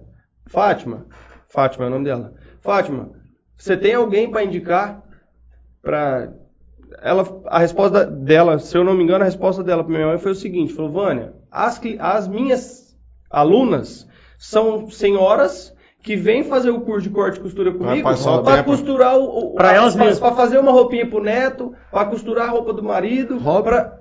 você entendeu? Não tem ninguém indo procurar uma profissionalização. Quem falou disso com a gente foi o H, que vocês mencionaram aqui, nessa questão de funilaria, de pintura. Ele, ele projeta que hoje um cara conseguiria ganhar aí uns 4 mil reais nessa, Não. mexendo com isso. Cara, onde você consegue um trabalho fácil aqui em Jales hoje pra fazer um dinheiro como esse? Não tem. E ainda assim a galera não, não quer mexer, cara. Pegando um gancho nisso, nós temos hoje costureiras que trabalham, porque hoje a produção terceirizada ela ganha por, por peça Uhum. produzida. Nós temos costureiras hoje que mensalmente elas recebem aí 4 mil, 5 mil por mês. Tem costureira que recebe 6.500 reais, o último pagamento que eu fiz para determinada costureira. Então ela pode, ela consegue, ela consegue, só que ela tem que se dedicar. Onde tem um salário trabalhar- desse, cara, no comércio em Jales? trabalhando em casa, podendo ter. Ah, mas ela não tem horário de almoço. Não, quem faz o horário dela é ela. Se ela quiser trabalhar até meia-noite, ela trabalha. Aí vai depender do esforço dela, da dedicação dela. Ela e até onde a empresa pode acreditar nela, entendeu? E pegando um gancho no que você falou, da questão da boliviana, da Argentina e tudo mais, hoje, hoje, não é menosprezando jamais, mas nós temos dois garotos que moram vizinho da nossa chácara, que estão vindo fazer experiência dentro da empresa. Ou seja, dois meninos da zona rural. Por quê? Porque na, na zona urbana eu não encontrei dois garotos com vontade, vontade de trabalhar. Esse E é o um ponto deles- principal. E um deles eu testemunho aqui, o que aconteceu e como foi. Tá aqui o pai que não deixou mentir. O pai estava lá na chácara, cuidando das criações na parte da manhã, e encostou o menino de bicicleta. Senhorito, batendo palma, senhorito, senhorito. Eu não tenho uma bombinha de encher pneu aí? Você encheu o ir na cidade, de bicicleta. Ah, mas você vai de bicicleta na cidade? Eu vou. O pai viu que ele tava com mochilinha nas costas e tal. Eu não vou falar o nome, mas aí, se ele estiver escutando, ele vai saber que é ele. Não, vem cá. O pai tem um compressor na chácara, foi lá, ligou o compressor, encheu o pneu, beleza. Aí o pai perguntou, mano, onde você tá indo? Ah, eu tô indo na cidade, vou... Vai fazer, eu vou entregar currículo. Beleza. E isso ficou com ele na cabeça. E detalhe, há uns 30 dias atrás nós tínhamos tido a oportunidade de trazer esse garoto para dentro da empresa fazer um teste. E achamos que não era o momento. Por quê? Porque pegou duas, duas semanas e meias mais ou menos de venda invertida para baixo, que não foi abaixo da média, e nós conversamos. Falei, pai, eu acho que não é o momento. Não vamos dar espaço agora não. Porque nós também somos muito daquele. Para, dá um passo para trás, analisa, tenta E a gente também o não é cenário. muito de tipo, ah, Ficar contratar experimentando. e mandar embora. Contrato e. Não, se Vai contratar pra vamos- treinar, é, é- é complicado, isso, né? isso, E aí isso. foi. O menino veio embora tal. Quando foi no dia à noite, à tarde, a gente sempre senta, baixa a porta do escritório às 5 e meia. O pai sempre tá ali, ele senta e aí, tá, como é que foi o dia tal, como é que foi a venda. Aí ele foi comentar comigo. Ó, o menino passou lá hoje e contou a história como foi. Falei, pai, liga, pra esse, liga pro pai desse menino agora. Traz ele pra cá. Não, mas por quê? Eu falei, não, pai, liga pro pai desse menino agora. Porque um jovem de 17, 18 anos, Montar numa em bicicleta. Jales, montaram uma bicicleta. De, da chácara aqui no, na, na, na cidade deve estar o quê? Uns 5 km? Não dá isso. Vamos pôr em 4 km, vai, pra ser legal. De bicicleta, pra vir na cidade trazer currículo. Não, isso não existe. Eu falei, pai, isso não existe. Liga pro cara agora. Fala pra ele que eu quero o menino dele aqui amanhã de manhã. Pra conversar, pra, pelo menos pra eu ver, olhar pra E a esse menino tava e ver. precisando, não foi Precisando. uma contratação Pra ver se esse menino dá certo. Porque pode ser que ele não tem. Pode ser que eu vou ter que lapidar ele demais.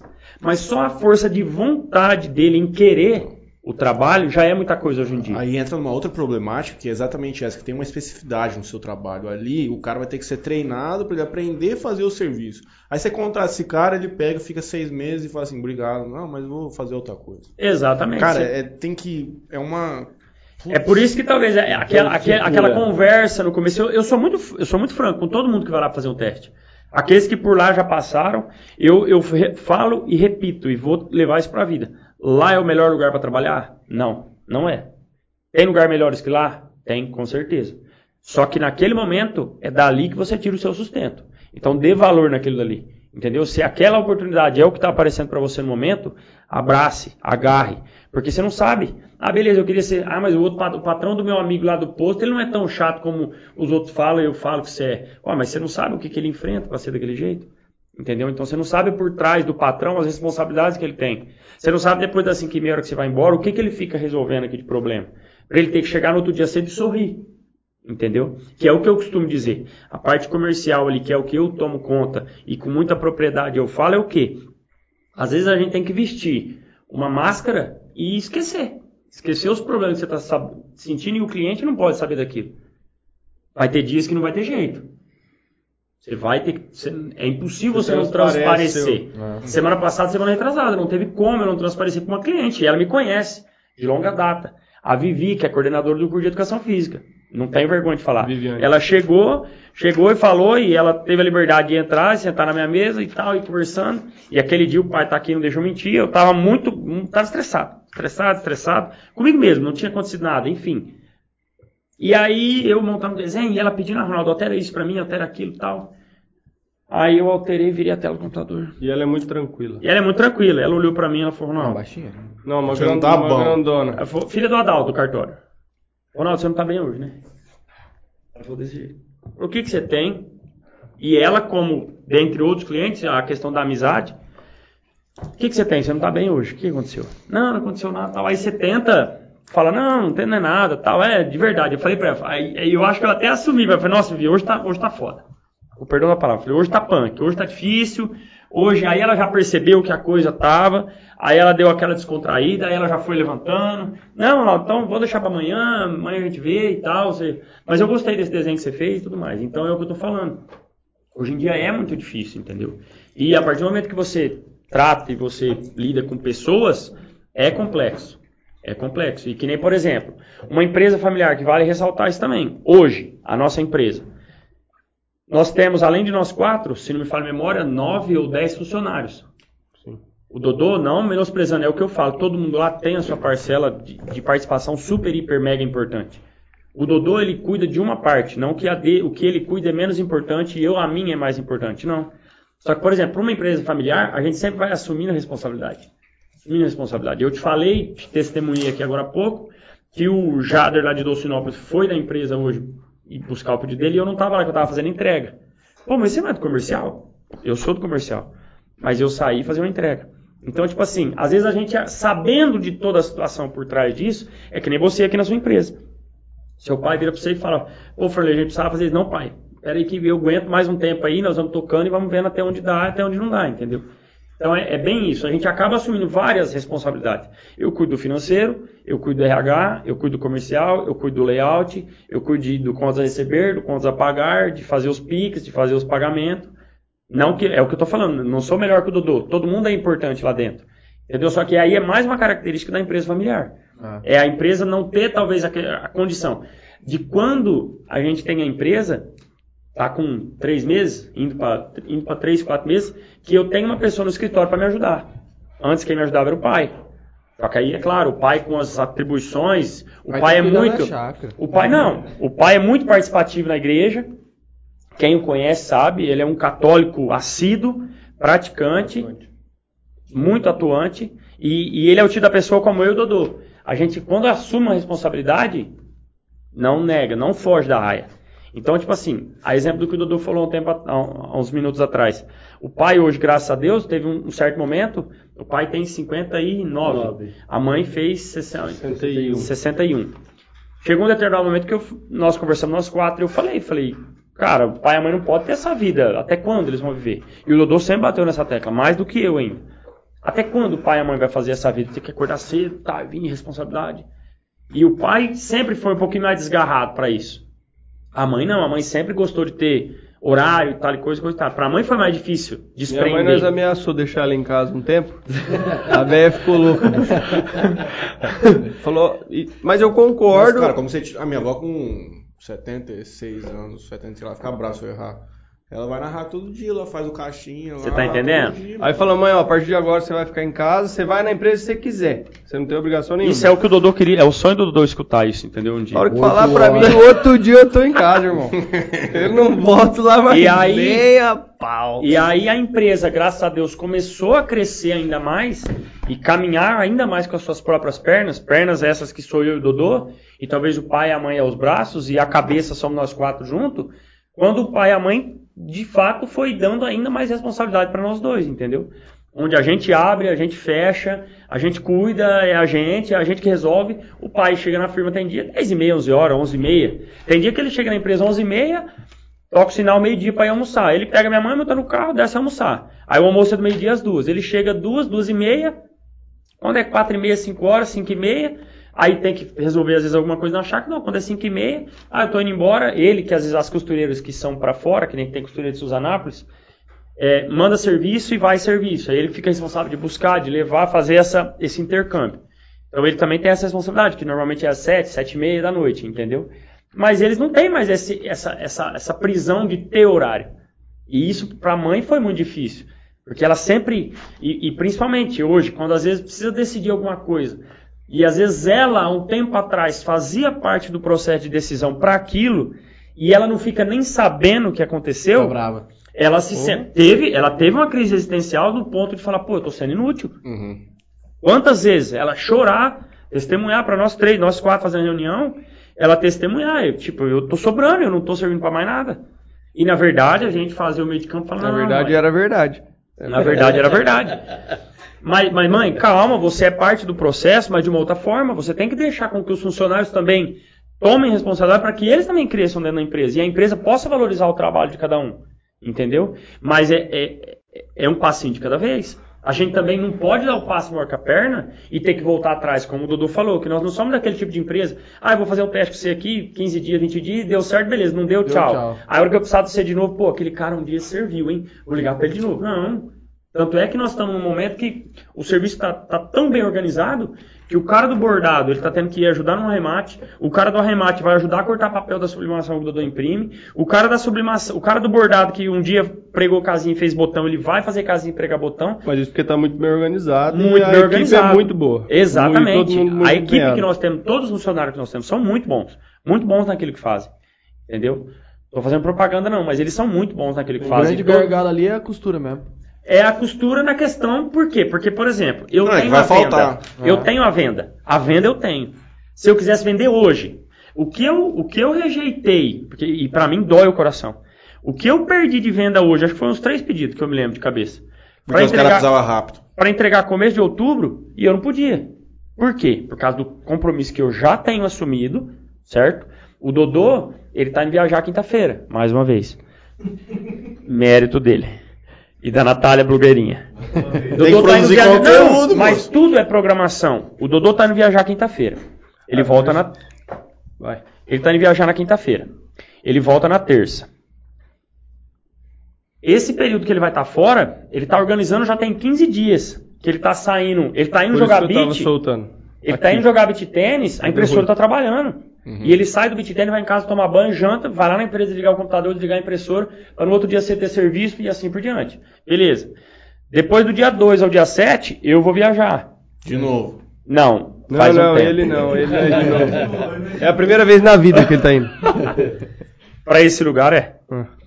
E só que então, tudo tem um motivo, um porquê de eu não conseguir entregar. E não bastasse isso, todos os compromissos que eu já tenho assumido com o cliente. Que isso é outra coisa também que a gente preza demais. Prazo de entrega. O que eu combinei, se eu te falar hoje, ontem, não vamos longe, ontem lá na Play, eu encontrei o professor Valmir Leão, de Educação Física, do Dom Arthur, ele me perguntou de um pedido. Ronaldo, você tem um pedido para entregar para mim terça-feira, né? Falei, Leão, que pedido? Não, desse jeito eu agi para ele. É, Eu não fiz pedido não de Valmir Leão. Falei, Leão, que. Olha lá. Falei, Leão, que pedido? É, literalmente foi isso que eu pensei, Leão. Fudeu. Falei, ferrou. Vou falar ferrou, né? Aqui, não vou falar. Não, fudeu. falar Fudeu, aqui liberado. fudeu mesmo. Aí, falei, cara, eu falei, Leão, mas você fez o pedido? Não, Ronaldo, foi um aluno lá da escola. Falei, tá, me dá o nome desse aluno. Ah, não lembro. Falei, não, agora você vai ter que lembrar. Porque eu não ia conseguir dormir de domingo para segunda pensando no pedido que ele me perguntou se ia estar pronto, porque eles iam, vão pegar essas camisetas terça-feira, que acho que na quarta de manhã ele sai de viagem para ir para Praia Grande, o Batuba, sei lá pra onde é que eles vão disputar os jogos que o Dom Arthur passou de fase e vai jogar. Falei, cara, falei, não, beleza. Aí fui levar a cerveja, que eu tinha buscado uma garrafa de cerveja pra Natália. Fui, voltei, eu falei, eu vou lá no Valmir. Cheguei lá, comentei com a Águida, que a Águida e o Biro estavam lá na Play ontem também. Falei, Águida, professor assim, ela falou, não, não lembro de pedir assim também não. E a Águida é muito boa de memória também. Falei, cara, falei, eu vou lá perguntar pro Valmir. Falei, Valmir, puxei a cadeira, do lado dele, falei, Valmir, como que é o nome da aluna, cara? Ah, não lembro. falei, não, me dá o sobrenome dela, eu preciso, eu preciso saber disso. Aí foi, foi, foi, enfim. De, pelo sobrenome, pesquisei no WhatsApp, localizei o pedido. Falei, não, Valmir, o pedido já foi estampado, você me mata o coração, o pedido já foi até para costura, vai ficar pronto terça-feira. Então, é aí a questão do compromisso. Eu prefiro perder de vender três pedidos hoje, mas o que eu já falei sim e o que eu já assumi, Vai ser entregue certinho. sem sombra de dúvida. O cliente é o que eu falo para todo e qualquer cliente que vai na empresa. E você não consegue fazer essa expansão? Falta de costureira. Ah, mas todo o que eu falo pro cliente, cara, ô Ronaldo, eu preciso de, disso pra tal dia que eu vou viajar. Eu falo, cara, vai dormir que agora o que era o seu problema, agora é o nosso problema. Você fez o teu pedido, então a responsabilidade agora é nossa. Nossa da empresa. Minha, do Dodô, dos funcionários e assim por diante. Então agora é o nosso problema, entendeu? Por que, que a gente não consegue expandir? Primeiro, a gente já vem pleiteando há vários anos, dentro da nossa cidade, um espaço. Você viu o tanto que tem aqui parado? Então, mas é, tem parado, mas tem dono, né? Dono fantasma. Vamos dar nome aos bois, já que é Sim. pra falar. Porque se, se tem dono doado, tem um prazo para ser construído. se não for Então, aí é aquela direito. velha história, enfim, que eu não vou entrar em discussão aqui, mas enfim. Aí eu entro fácil, hein? Sou bom. É, a gente já Mas pleiteou eu não vou me por várias vezes. Várias vezes um terreno. Hoje, onde, eu, onde nós estamos, já está pequeno de quando a gente foi para lá. Entendeu? E detalhe, onde nós estamos hoje era um antigo mercado. Então, tipo assim, não é um galpão Uhum. de 20 por 40 quadrado e eu pus divisória para separar o, se- o setor. Não. É um, é, um, é um antigo mercado onde tem um pilar aqui no meio que eu não consigo emendar uma mesa para aumentar o corte. Foi entrar lá, puxou Exatamente, não, parece aqui com pra todo respeito, parece um ninho de rato. Tem portinha pra todo lado. Portinha do escritório, portinha que vai pra expedição, portinha que vai pra estamparia, portinha do banheiro, portinha do bordado. Enfim, isso dificulta.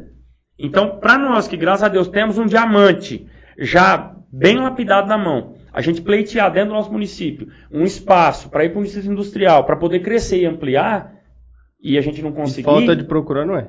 falta procurar não é. Por ah, quê? não tem porque não vai atrás. Por no tem. 4, 5 que saiu aí por último, já saiu tudo amarrado, né? Então, 4, 5 que a gente não sabe de fato se existe ou não, entendeu? É, não é Porque existe é a o conversa. Atrás ou não? Existe a conversa de que, se Deus abençoar, nós temos um terreno garantido lá no distrito industrial que é atrás do aeroporto lá. Uhum. Certo? Só que você pergunta pra um, não, Ronaldo, teu nome tá lá, vocês estão na fila, vocês vão conseguir. Pergunta pra outro, ih, rapaz, aquilo lá vai demorar, hein? Aquilo lá nem documentação tem, aquilo lá Foi doado, foi doado, que doou pro Ciclano, Bertano, enfim. Então, tipo assim, para eu para nós expandirmos hoje, eu precisaria de um espaço físico Uhum. próprio, certo? Ou que fosse cedido pelo município, porque a gente gera emprego sim. certo? A gente contribui, a gente gera imposto dentro da nossa cidade e e que a gente tivesse sim mais mão de obra. Mão de obra essa que talvez para deslanchar um pouco mais limita-se a parte da costura. Uhum. E aí precisa de mão de obra pelo menos um pouco qualificada, entendeu? Não existe um cenário onde vai ter uma máquina que faz essa costura? Existe já essa máquina? Até onde a gente sabe, não. Existe, por exemplo, Eu manual, sei que né? tem de corte. existe a máquina que tem de eu corte, que é tem. computa- computadorizado, de uma empresa É. que, se não me falha a memória, chama Audaces, e eles direto ligam pra gente para tentar informatizar esse processo É do corte. computadorizado, é. Só que aí, como eu não cortar tenho espaço, por quê? Porque precisa-se de uma mesa própria, de uma máquina de corte próprio, toda uma estrutura para se fazer funcionar. Agora eu vou pegar um equipamento de linha de ponta e colocar dentro do prédio que eu estou hoje limitado. Sendo e que o problema poderia. não é o prédio, o problema em si Não. é o espaço do prédio. É, o espaço físico. Se a máquina poderia cortar talvez 3 mil peças no mês. Aí com o espaço que eu tenho, as condições que eu tenho, ela vai cortar 1.500. Então pra que que eu vou investir numa máquina dessa? Uhum. Entendeu? Então, mais uma vez, você acaba se limitando por N fatores que dependem do material humano. Você tem que contar com a boa vontade dos engenheiros que estão no mundo aí, porque em 10 anos você vai perder suas costureiras, os caras têm que inventar uma máquina, tio. Tem que inventar uma máquina. Ah, às vezes você vai ter que, sei lá, fazer um, mutirão aí pra treinar a gente, não sei. Alguma... Hoje a Fátima da Fishing, pra vocês terem uma noção, pra gente concluir essa questão aí da, Da Fini Fashion. da Finifest, ela fez inscrição pro pessoal se inscrever pra ela Ah, eu fazer um escutei ela falando curso. Lá, pra ela dar um curso pro, pro pessoal, né? Se inscreveram 90 pessoas. 90. Pro nosso. Porque se a galera entender entendeu o dinheiro que tem pra ganhar, cara, não existe esse Não, emprego, escuta, cara. escuta a resposta. 90 pessoas se inscreveram aí e tal, o dia marcou pra todo mundo vir lá pra começar o curso e tal. Você sabe quantas apareceram? Duas. Seis. Uia, quase acertei. De 90. Seis, de 90. Aí foi falar com uma, falar com outra e tal. Ah, não, Sobrou tal, uma. não sei o que, isso que lá, tal, isso aqui é muito difícil. Não sobrou aqui nenhuma. tá. Não sobrou nenhuma. Não sobrou nenhuma. Louco. Pô, não quer trabalhar? 96, nenhuma. Aí eu te A falo. galera não quer? Que perspectiva. O pessoal tem aqui. Perspectiva Você da gente. compromete com um projeto de Que per- expansão. Que perspectiva que a gente quer ter de, de ter mais pessoas ao invés de ter máquinas, entendeu? Uhum. É que nem você mesmo disse, os engenheiros vão ter que quebrar a cabeça para daqui 10 anos ter uma máquina que costura uma camiseta, porque não tem como. Não fecha a conta, entendeu? Não fecha a conta. Não E isso não é nós só no ramo de costura, Não, né? Isso não. é Todas as profissões, realmente. Pessoal, pedreiro, pintor, encanador, eletricista. Sim, é- é que é você falou agora há pouco. chegando. Exatamente. É que tava pensando. entendeu? E é uma mão de obra, literalmente, é braçal mesmo, Mas entendeu? esse é o movimento que a gente vê dos últimos 20, 30 anos. Os brasileiros eles vão pra fora do país pra suprir essa, esse, funcion... esse trabalhador braçal. É, exato. Porque os caras do país, as pessoas do país, os jovens lá, assim como está tendo esse movimento conosco hoje, eles já estão partindo para uma outra. E eu fiquei sabendo, Matheus, eu não sei qual que é a empresa que vai abrir, qual que, que é realmente, vai abrir uma empresa em Jersey Reis. Me parece que é, de início vai se contratar 300 funcionários. Ave Maria. É, Dirce Reis? Jersey Reis. Só uma rodovia pra lá que é. Aí, o que, que nós estamos né? conversando? Lá. Quantos? Quantas pessoas saem de Dirce Reis para vir trabalhar em Jales? Agora, se essa empresa exatamente abrir em Dirce Reis, essas pessoas que estão vindo a Jales, elas vão, elas vão preferir ficar em Dirce Reis. Muito E aí vai prático. faltar mão de obra para nós aqui em Jales. É, meu irmão. Tô falando pra vocês que vai ter a galera vai vir de fora pra trabalhar. Vamos E ler os é, entra naquilo que você comentários falou aqui. aí, ó. Onde será que nós paramos? E se tivesse uma mão de obra. Se tivesse mão de obras, né? Sim. Você conseguir expandir essa parte tudo e você conseguir abrir um leque para mais opções de Nossa. vestuário. Vixe, Eu Não sei, com se vocês certeza. pensam nisso, mas. Agora você abre, mas depois você não dá conta de entregar. É aí o lance de dar o passo maior que a perna e você não conseguir entregar aquilo que você prometeu. Porque quando eu fazia as roupas, eu. Então é melhor eu não mandava ven- pra Goiânia. Então é melhor eu não vender, é melhor eu não vender, falar pro cliente, falar, ó, hoje mesmo, Do que você tem que dar uma desculpa. hoje mesmo, eu tenho um pedido lá, que eu vendi, tava namorando o pedido dele semana passada e eu acabei de concluir ele hoje. O cliente encomendou camiseta e encomendou short, pra interclasse lá do Juvenal. A mãe virou pra mim e falou, Ronaldo, precisa das camisetas pro dia 6 de outubro. Beleza. Aí uma parte dos patrocinadores já tinham até feito o Pix pra gente. Falei, cara, aí você se coloca no lugar do cliente. Né? Fala, cara, como que eu vou falar pra essa mãe agora que eu não consigo entregar pro dia 6 de outubro? Eu vou ter que estornar esses Pix pros, pros, pros patrocinadores? Beleza. Para, para, para, para. Aí você tem aquele flash, né? 3 segundos. Aí eu vou falar pra ela, vou propor pra ela. Falar, ó, eu consigo te entregar as camisetas. O short eu não consigo. As camisetas eu te entrego para dia 6 de outubro e os shorts eu te entrego de 20 a 30 dias úteis. Não, Ronaldo, maravilha, ótimo. Então você acaba tendo que criar Jogo de meios, cintura. jogo de cintura, o Jean da Play. Ronaldo, eu preciso de 30 camisetas para entregar pro torneio de Votuporanga. Vai. Jean, eu não consigo te entregar 60. Ele queria 60. Não. Eu não consigo Vai, te entregar 60, eu consigo te entregar 30. Por quê? Porque eu entregando só 30 para ele, eu consigo pegar, atender outros dois clientes que vão querer 10 cada um também. E você não acaba gastando todo o seu cartucho só numa pessoa. Entendeu? Você acaba fatiando o bolo É e dando sabe que vai um. aparecer. Sabe que vai aparecer. Então você Sabe atende três com menos, mas não atende um com, com tudo, mas atende três com menos. E deixa todo mundo e satisfeito. deixa todo mundo satisfeito. Pelo menos previamente. Aí E tá só uma vendo, outra O observação. mercado tá propício, você tá entendendo? E só uma observação falando de costureira de novo, Assim. voltando no assunto, não é tipo a costureira em si, ela não costura camiseta, polo, calça, camisa, não. Tem costureira que costura só camiseta, tem costureira que costura só camisa, tem por isso do short, a mão de obra do short não é toda costureira que costura o short. Das vezes Tem uma a que máquina costura- específica Das pro vezes tem a que costura, que monta a estrutura do short, mas que passa o elástico, é só A fulana. duas costureiras, três. Então, tipo, não é tipo, ah, ah eu sou costureira. Beleza, mas você é costureira do quê? É Ah, eu sou costureira de social ou eu sou costureira de tecido plano ou tecido, não sei como De se diz hoje. Entendeu? Então não é também, tipo, costureira no geral. Tudo bem, ela pode até costurar.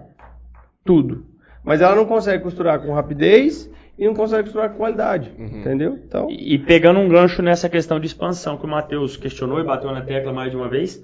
Por exemplo, hoje a gente vê que é muito mais fácil é, ultrapassar fronteiras com o uniforme esportivo do que com o uniforme empresarial. Uhum. Por quê? O uniforme esportivo hoje, para eu atender um cliente do, D- do DDD 44 hoje, que nem eu recebi uma mensagem no WhatsApp, eu envio para ele, eu tenho as respostas já prontas.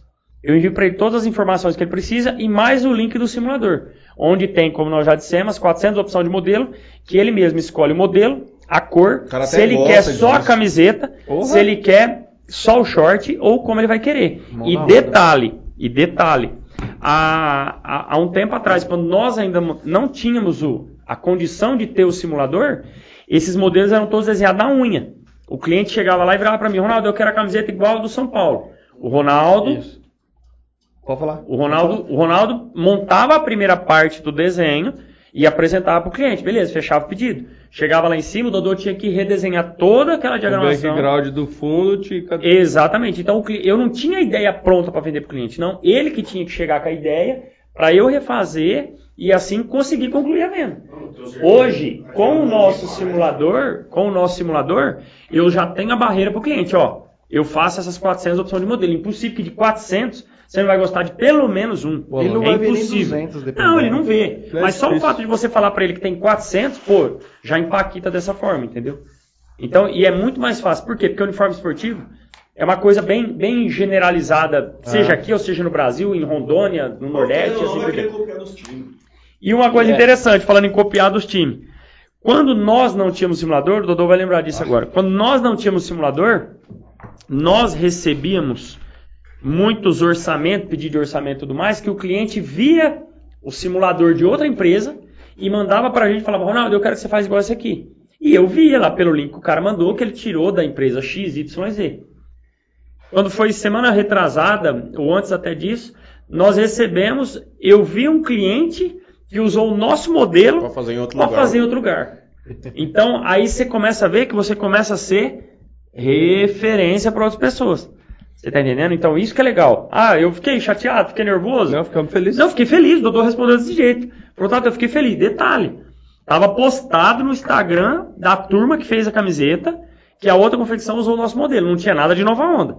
Mas a gente, mas a gente viu que era, pelo print, o jeito que tirou, A gente fica feliz porque um dia a gente também já copiou dos outros. com certeza. E a gente sabe que nesse mundo nada se cria. Tudo se copia.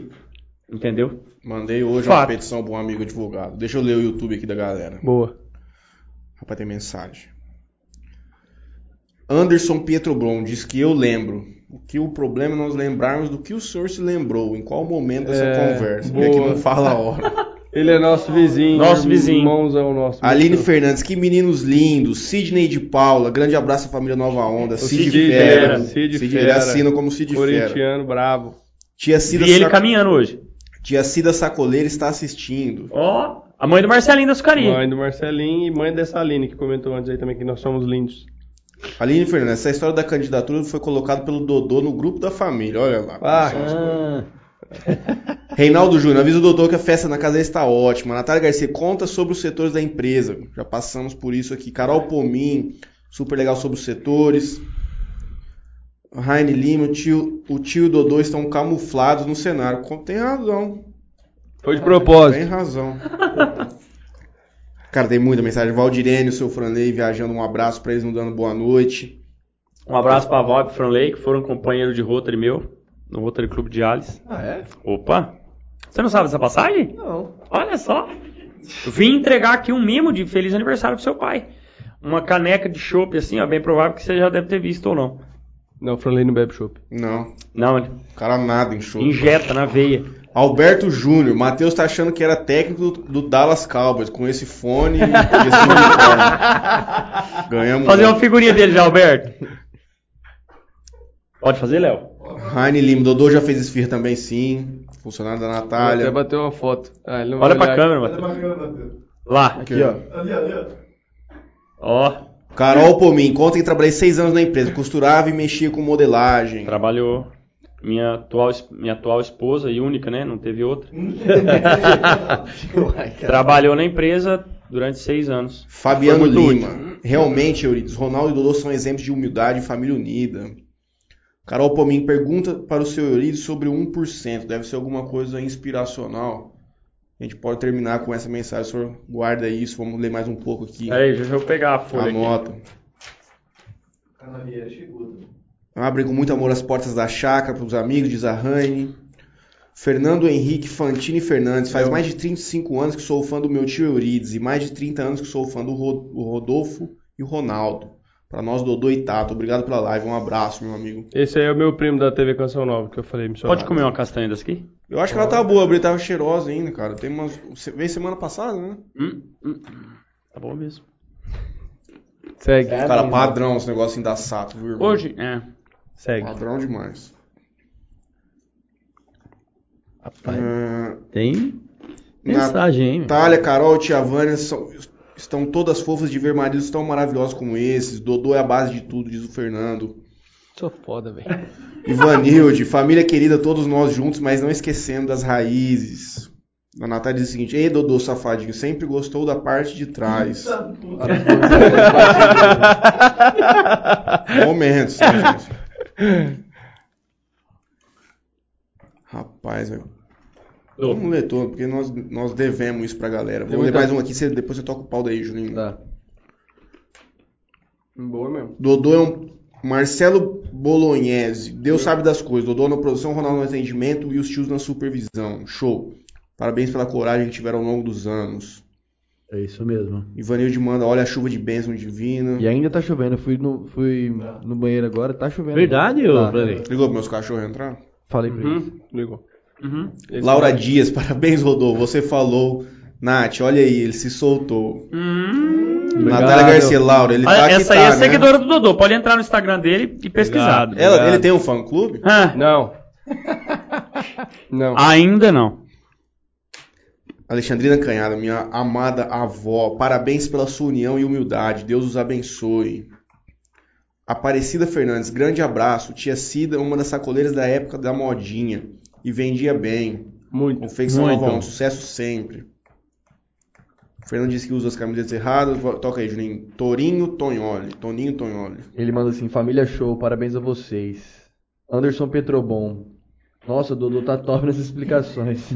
Obrigado. Natália Garcia. Agora o Dodô soltou o lado blogueiro dele. Israel Pigossi. Que é isso? Parabéns, família top. Grande abraço da família Lubrijales. Lubrijales. Olha. Não o Rubelmeira, né? É. Carlos Eduardo Ribas. Boa noite, meus amigos. Carlinho.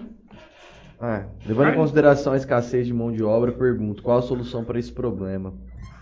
Por enquanto não tem. É. Ainda Tá- não tá temos, ainda não temos. Mas nós vamos Carlinho, ajuda a gente a encontrar. Academia amanhã naquela resenha, vamos. Guilherme Mataruco, boa noite, meus amigos. Grande abraço a vocês. Ah, Famoso cabeça. Mata-Luco. Mônica Soares, boa noite. Já está precisando de pelo menos mais umas três ou quatro empresas do ramo para gerar empregos e prestadores de serviço mais qualidades e melhores opções. Grande Amém. Mônica Turab, mulher do professor Zico. Um abraço, É. professor Zico, deve estar com a gente aí. Aventuras de Vitório. Aventuras de Vitório É o Du. É o do. Venturini, eu ia falar, é o do Venturini. Diretamente da Suécia.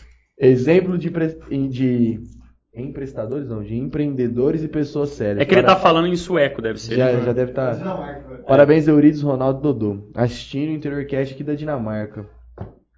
Acabou o comentário, Dudu, Não, já? Tem mais um. Pergunta pro Eurides. Quem é o mais teimoso, o Dodô ou o Ronaldo? Não te interessa. Eu ia falar que é o Ronaldo. Eu também ia Dodô? falar o Ronaldo. Deixa eu, deixa eu engolir uma castanha. Dodô? Prazer. Não Natália- sou teimoso. Não, pera aí, acabou, Dudu. Eu defendo, Dudu eu Venturini. defendo as minhas. Teorias, teses. Do Venturini, por favor, tira o escorpião do bolso. Vamos soltar aquele pedidinho pra fechar meu mês de setembro aqui, bater a meta, pra eu poder ir viajar tranquilo. Vai, e olha por que favor. honra, o homem diretamente da Dinamarca nos prestigiando. Que alegria. Exatamente. né? Deus, um abraço.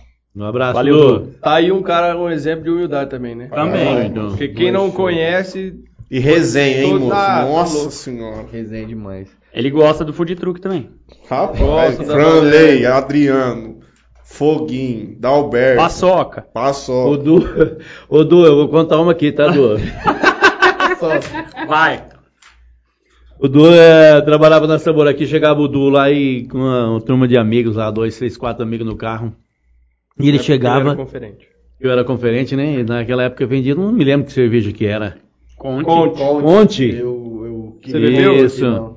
Que contou aqui que eles. Aí chegava no sábado, o Du chegava lá e enchia as caixinhas de cerveja lá, tal, tal. Falava, do, Du, a hora que viu, o Du já tinha se mandado. Não sabia quanto que o Du tinha pegado, não. Depois a Valéria vinha e me chacoalhava o bambu. Maurício, você tá ali, por que, que você não viu o Du pegar? Ô, Valéria, que jeito que eu vou fazer? Como o É Du do chega pai aqui, é dele, o filho do dono. dele, sei é lá. o filho do dono, eu vou fazer o quê? Ele chega aqui, pegava aqui, levava. E a Valéria queria, porque queria saber quanto que o, o Duque tinha pego. Carlos Eduardo. O Carlos Eduardo. Né? Boa, eu não sei. farra demais quando era mais Fazia, nossa Será? senhora. Não. Vixe, Maria. Carlos Eduardo. Um abraço do Carlinhos para o Dodô e Ronaldo. Academia amanhã, hein? Valeu, Carlinhos. Esse aí, Você Leandro. pulou da Natália Garcia Ô, ó. Natália Garcia. Como, conta como é ser casado comigo, amor. Ah, Ah, você mano, Guerreiro. para de palhaçada. Vai dormir. consegue. Leandro Caravieri. Beijão para o Eurides e meus primos queridos. Minha mãe, Ilza. Ilza. Ilza manda um beijão pra vocês. Caralho, o cara vier também tem todas aqui, velho. Um abraço, Leandro, nosso parceiro. Larissa Fernandes, tamo junto. Unifor- uniforme do estúdio tem que ser nova onda. Nossa prima. E o Du completa. Manda risada e manda assim, verdade, tempo bom. O Du tá nos acompanhando ainda. Tá, safado. É, Achei que ele já tinha mandado uma mensagem aqui, tinha pedido um chopp ali, ou pegado um vinho e. Não, do é diferente. Falei, Leandro, falei, o cara é humilde, velho. ah, o Leandro. Leandro é advogado também, Sim.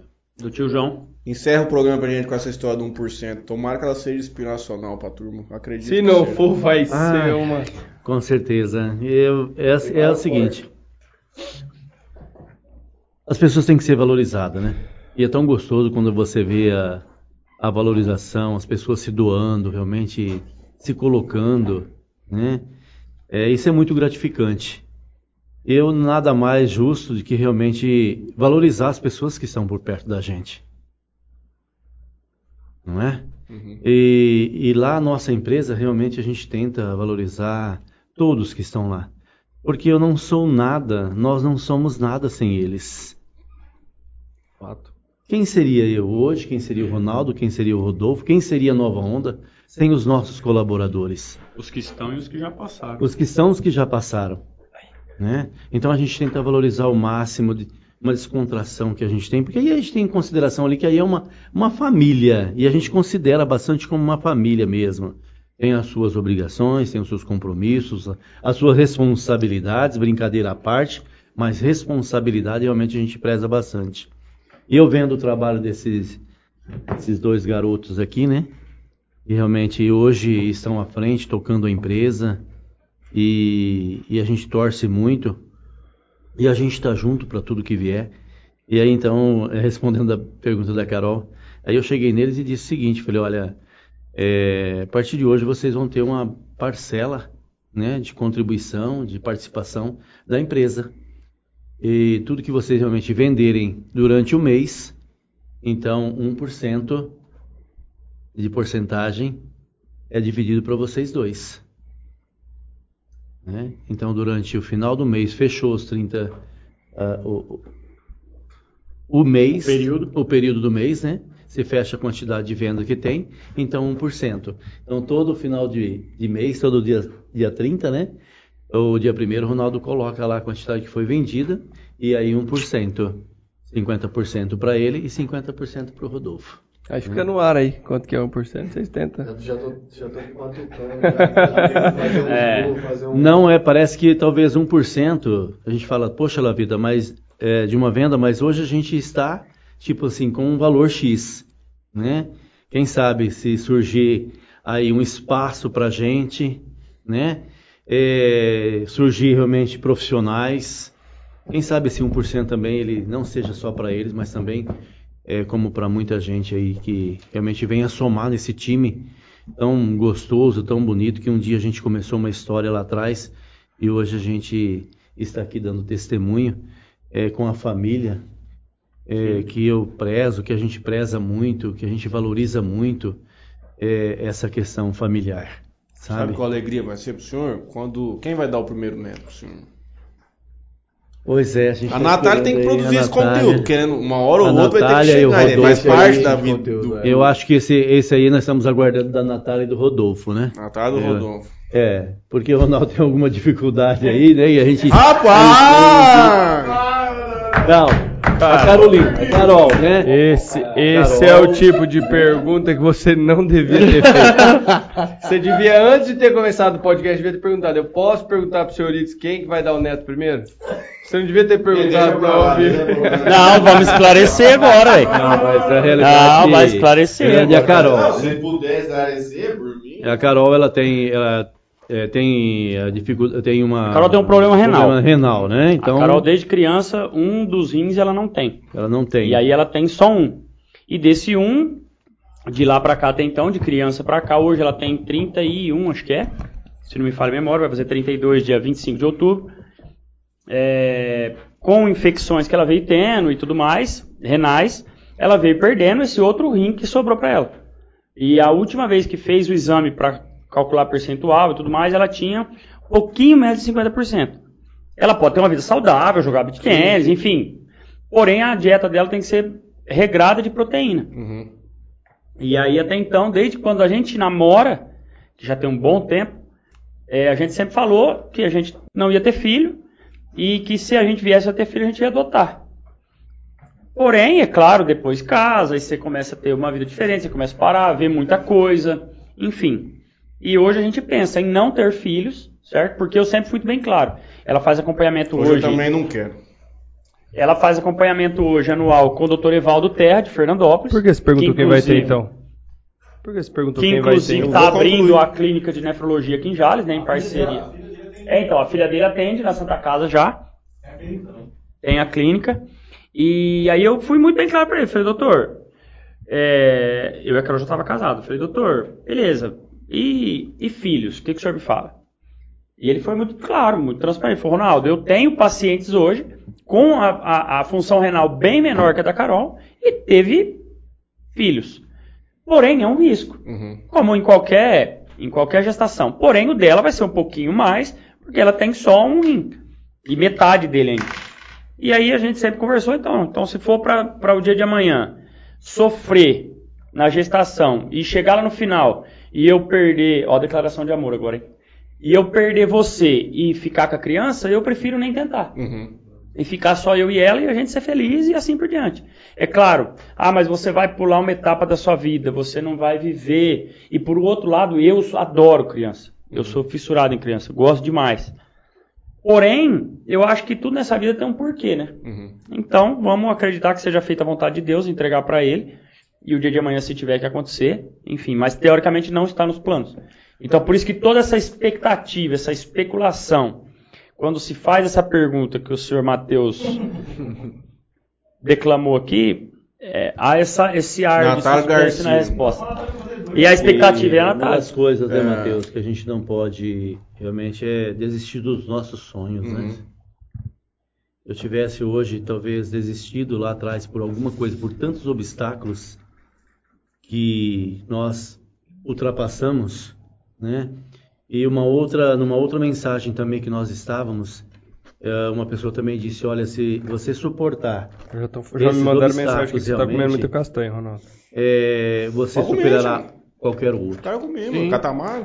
Então foi Tá onde bem nos deu força. E é aquilo que a gente sempre fala: é foco, fé e esperança.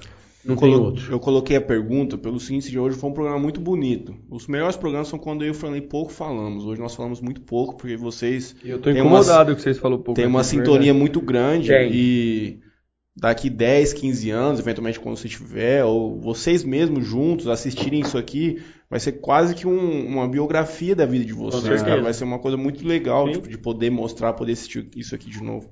Foi por isso que eu fiz essa pergunta. Sim, senhor chefe. A Natália Esse Garcia. talvez é um dos propósitos de vocês em terem o programa? Sim, o programa ele serve para ser uma biografia das pessoas que aqui estão, porque a gente sempre traz a pessoa para compartilhar Por isso, a vida dela. por isso que eu vou ressaltar aqui, até nós não o Ronaldo algumas vezes não acho que convidou e foi difícil. A gente sabe que é difícil a agenda, É difícil. é difícil e das vezes Valorizei- a pessoa que é con- Valorizei o passe. É lógico. E das vezes a pessoa que é convidada fica meio receosa de vir aqui falar, mas eu, eu que não queria vir, já antes de agradecer e não já agradecendo e não querendo terminar também que nós, Natália, você não mas eu venham, venham que é uma experiência muito muito bacana. e Voltaria, quem- Dodô? Voltar Voltaria. Léo, né? Não, Léo. e quem for convidado diante, é que talvez o que você está falando, de poder assistir, às vezes a pessoa que é convidada, ela não tem a noção, essa essa linha de raciocínio. Uhum. Ela tem a linha de raciocínio que ela vai vir aqui contribuir de uma coisa para vocês Aham. dois, e Tanto não é- para ela. Uhum. E não para ela. Então, quem está sendo convidado, não negue o convite que vai ser feito pelas duas pessoas, até porque se, é, se eles estão convidando, é porque eles têm. Quem está sendo Enxerga, convidado tem muita coisa a servir. É uma via de mão dupla tá aqui, assistindo. né? Via de mão Óbvio, dupla. óbvio. Mas ó, pra você ver, vou soltar uma fofoca então. Só teve até. um- Algumas pessoas já disseram não por motivos particulares que não Sim, gostam de se expor, sim, talvez por sim, profissão, coisa e tudo mais. sim. Mas apenas uma pessoa cobrou. E foi uma blogueira. Mas deixa off. Minha mulher não Depois- foi porque ela veio, né? você Também não foi, ainda não pra cobrou. É, e, e a exemplo disso que o Dodô tá falando, uma das primeiras perguntas que eu fiz pro Franley, depois da gente confirmar o dia que vinha e tal, eu falei, Franley, beleza, mas e aí? Como é que. Porque a gente não sabe o bastidor, como é que funciona. Uhum. Falei, como é que é? Você vai me mandar uma lista de perguntas, teoricamente pré-definida. Não, Ronaldo, tem Nem pergunta pra ter um não. roteiro. eu Não, não tem. E Não é o que tem. você. Porque a gente, como o Dodô falou, que ele ainda assiste mais podcast do que eu. A gente não imagina, né? Que teoricamente não tem um roteiro. A coisa vai se desenrolando e acontecendo, e aí a hora que você viu, você passou três horas tempo a conversando. gente tá aqui. Três 2 horas e 50. Você tá entendendo? Então, e aí o Franley me disse muito bem claro, falou, Ronaldo, não tem um roteiro. Eu vou falar boa noite, vou falar pra vocês se apresentarem, e até então o assunto vai fluir e vai acontecer. Acontece, Tanto é que, como você mesmo falou, vocês interromperam a gente com perguntas, porque tudo que, aquilo que a gente foi falando foi muito legal e, e- e curioso. Interagiu, pra- né? Exatamente. Interagiu A nossa bacana. função aqui em programas como esse é fazer a pergunta e o cara em casa tá com dúvida também. Entende? A gente tem que estar atento aqui, tipo, mas você, fala, você usa um termo que a gente não entende, o cara que tá vendo também não entende. São esses momentos que a gente tem que fazer a intervenção. Isso que você falou, da galera vir pra cá e tudo mais. Cara, muitas pessoas já vieram perguntar pra gente quanto custa pra vir Vai aqui. vir, é. Nós não cobramos nada de ninguém, tipo, o cara fala, a gente já desenrola, ó, vamos marcar pro mês que vem e tal. E é isso. Que legal. A Natália Garcia diz o seguinte: já tá na hora de aumentar a porcentagem, só acho. Hashtag aumenta a porcentagem. Leandro Caraviera, gostaria de saber quando vai ser marcado o touchdown pelo juiz de boné azul. Ah, Ontem figurinhas. nós- ontem Figurinha! nós- Ontem nós ganhamos. Ontem nós ganhamos. Merda. Contra. Ninguém acreditava. Figurinha. Ivanilde Bertolassi, já fica aqui um abraço pra senhora, boa noite. Os meninos estão indo aí jantar com a senhora. A avó já deve estar dormindo. Acredito em um milagre feito por Maria Santíssima intercedendo a Deus por esse milagre. Acredito que ela se referia ao caso do senhor Ronaldo Da da, gravidez. da Carol. Amém. E o Leandro Caravelli é o seguinte: o Interior Cast são os Forrest Gump do YouTube, os contadores de histórias de vida. Muito obrigado, meu amigo. Muito bem. Que legal. Bacana. E quando alguém não for convidado, pode negar? Pode não? Como assim? Não entendi. Não, o Léo tá falando, tá Eu respondendo. não entendi isso. Não E entendi. quando alguém não for convidado, pode negar? Ah, se, se o cara tá falando pros outros assim, ah, chiclete caindo da minha boca aqui. Eu não entendi, Leandro. cara. Manda no privado se for uma fofoca, que aí. É, é, ficou meio É, vago essa informação. Ficou vago. Mas, Protocolo a petição amanhã de manhã, vai. Obrigado. Obrigado mesmo. Nós que agradecemos Foi pela difícil. oportunidade. Mas eu consegui trazer vocês aqui. É, e, e engraçado porque a nossa amizade começou depois do esporte, né? Sim. Última pergunta. O que, que o beach tennis representou na estampa esportiva, na moda esportiva aí nos últimos tempos, desse 2022 especialmente pra cá? Deixa o Dudu dar só o pitaco. Não tem pitaco pra dar, não. Cara, é, é interessante porque o mundo ele tá em constante evolução. Uhum. E o esporte beach tennis, ele, ele tá crescendo demais. Na nossa região, eu comecei a jogar beach tennis em outubro do ano passado. Setembro, outubro, alguma coisa assim. Que inclusive foi o, o Giovanni também que me levou pro beach tennis. E, e só para registrar esse momento aqui, nós jogamos um mês, setembro, outubro, outubro nós ganhamos o primeiro torneio nosso, lá no Clube do IP. Ah, que tem aquelas figurinhas de seis. Exato. Ah, Isso, aquela mesmo. a capa do grupo, você precisa lembrar da capa do grupo. E, mas cara, o beach tênis eu acho que ele veio para agregar ainda mais o esporte e a economia em si. Porque pra você ter uma ideia, nós fazíamos roupa de uniforme esportivo, futebol. Futebol, futsal, futebol de campo, quadra, handball. Hoje eu já tenho clientes da região que me ligam para fazer camiseta de beach tênis. Em virtude de vitrines que, que nem a gente atende a Play Arena e outras arenas que a gente fez. Então você acaba cada vez mais agregando ainda mais. Entendeu? Então a nova onda hoje ela não é fabricante de um de, de uniforme para uma única É uma modalidade. fábrica de uniforme esportivo. Tá. Entendeu? É uma confecção poliesportiva, vamos dizer assim. Ou seja, ah, peteca, biroca, botia, maia. Talvez o beach tennis foi interessante porque é um esporte que a gente faz. Uhum. Sim. Digamos assim, o fute... se tratando de futebol, que, que nem o Ronaldo falou que a gente não é de futebol, não é. O beach tennis tem um cliente nosso de Turama, que a gente foi disputar o torneio em Turama, O Saulo Urzedo. aí conversamos com eles, aí ah, ah camiseta, ah, nós faz O camiseta. Genebaldo e a Genebaldo. Kelinha. Ah, faz camiseta? Faz. Ah, nós fizemos camiseta assim, não, Não gostamos. Nada, aquilo, aquilo outro. Não sabia que tinha vocês. Ah, quanto pagamos? Ah, pagamos X. Ah, de vocês. Ah, é Y. Não, bem. Resumindo, eles vão soltar o torneio da primeira arena coberta do Brasil. Já soltou a data. É, então. E é, eles estamos namorando pra ver se, inclusive, Saulo. Turama. Por favor, Onde é o lá, rodeio. Onde Então, é o odeio. Viu? É, foi, foi bom. Foi bom justamente por causa disso. Foi e aí tá o que sendo. aconteceu? Apareceu a bike. Começamos a fazer roupa de bicicleta. A bicicleta Sumiu? sumiu, apareceu o Beach tênis. tennis. Então é o que o Ronaldo falou. A gente faz uniforme esportivo. Uhum. É uma, que nem eu falei, é uma fábrica de uniforme. Seja ela, como ele disse, várias modalidades e aí abrange tudo.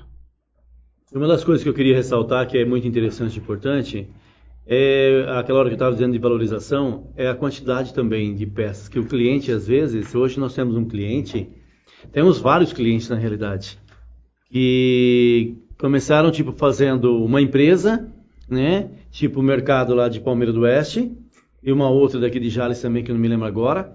Tipo, chegaram lá para dizer, Eurides, quantas camisetas o senhor consegue fazer pra gente? Ah, o quanto você precisa. Quanta você precisa? Ah, eu preciso de uma. Eu faço uma. Tá? Tem um cliente que lembra Aí- toda vez o dia que o pai, não te interrompendo, o Kleber da Extreme Som lá de Palmeiras do Oeste. Toda vez ele testemunha pro pai, professor, o dia que eu vim aqui, eu tava pensando em abrir empresa, o senhor me deu o maior apoio. O senhor falou, não, você tem que abrir, vai dar certo e vai funcionar e você vai. Enfim, hoje ele já abriu a empresa, ele já vendeu a empresa, continua Extreme Som, lá em Palmeiras do Oeste, hoje ele tem uma empresa de terraplanagem, enfim. E, e aí, e o cara, o pai foi marcante na vida dele por isso, entendeu?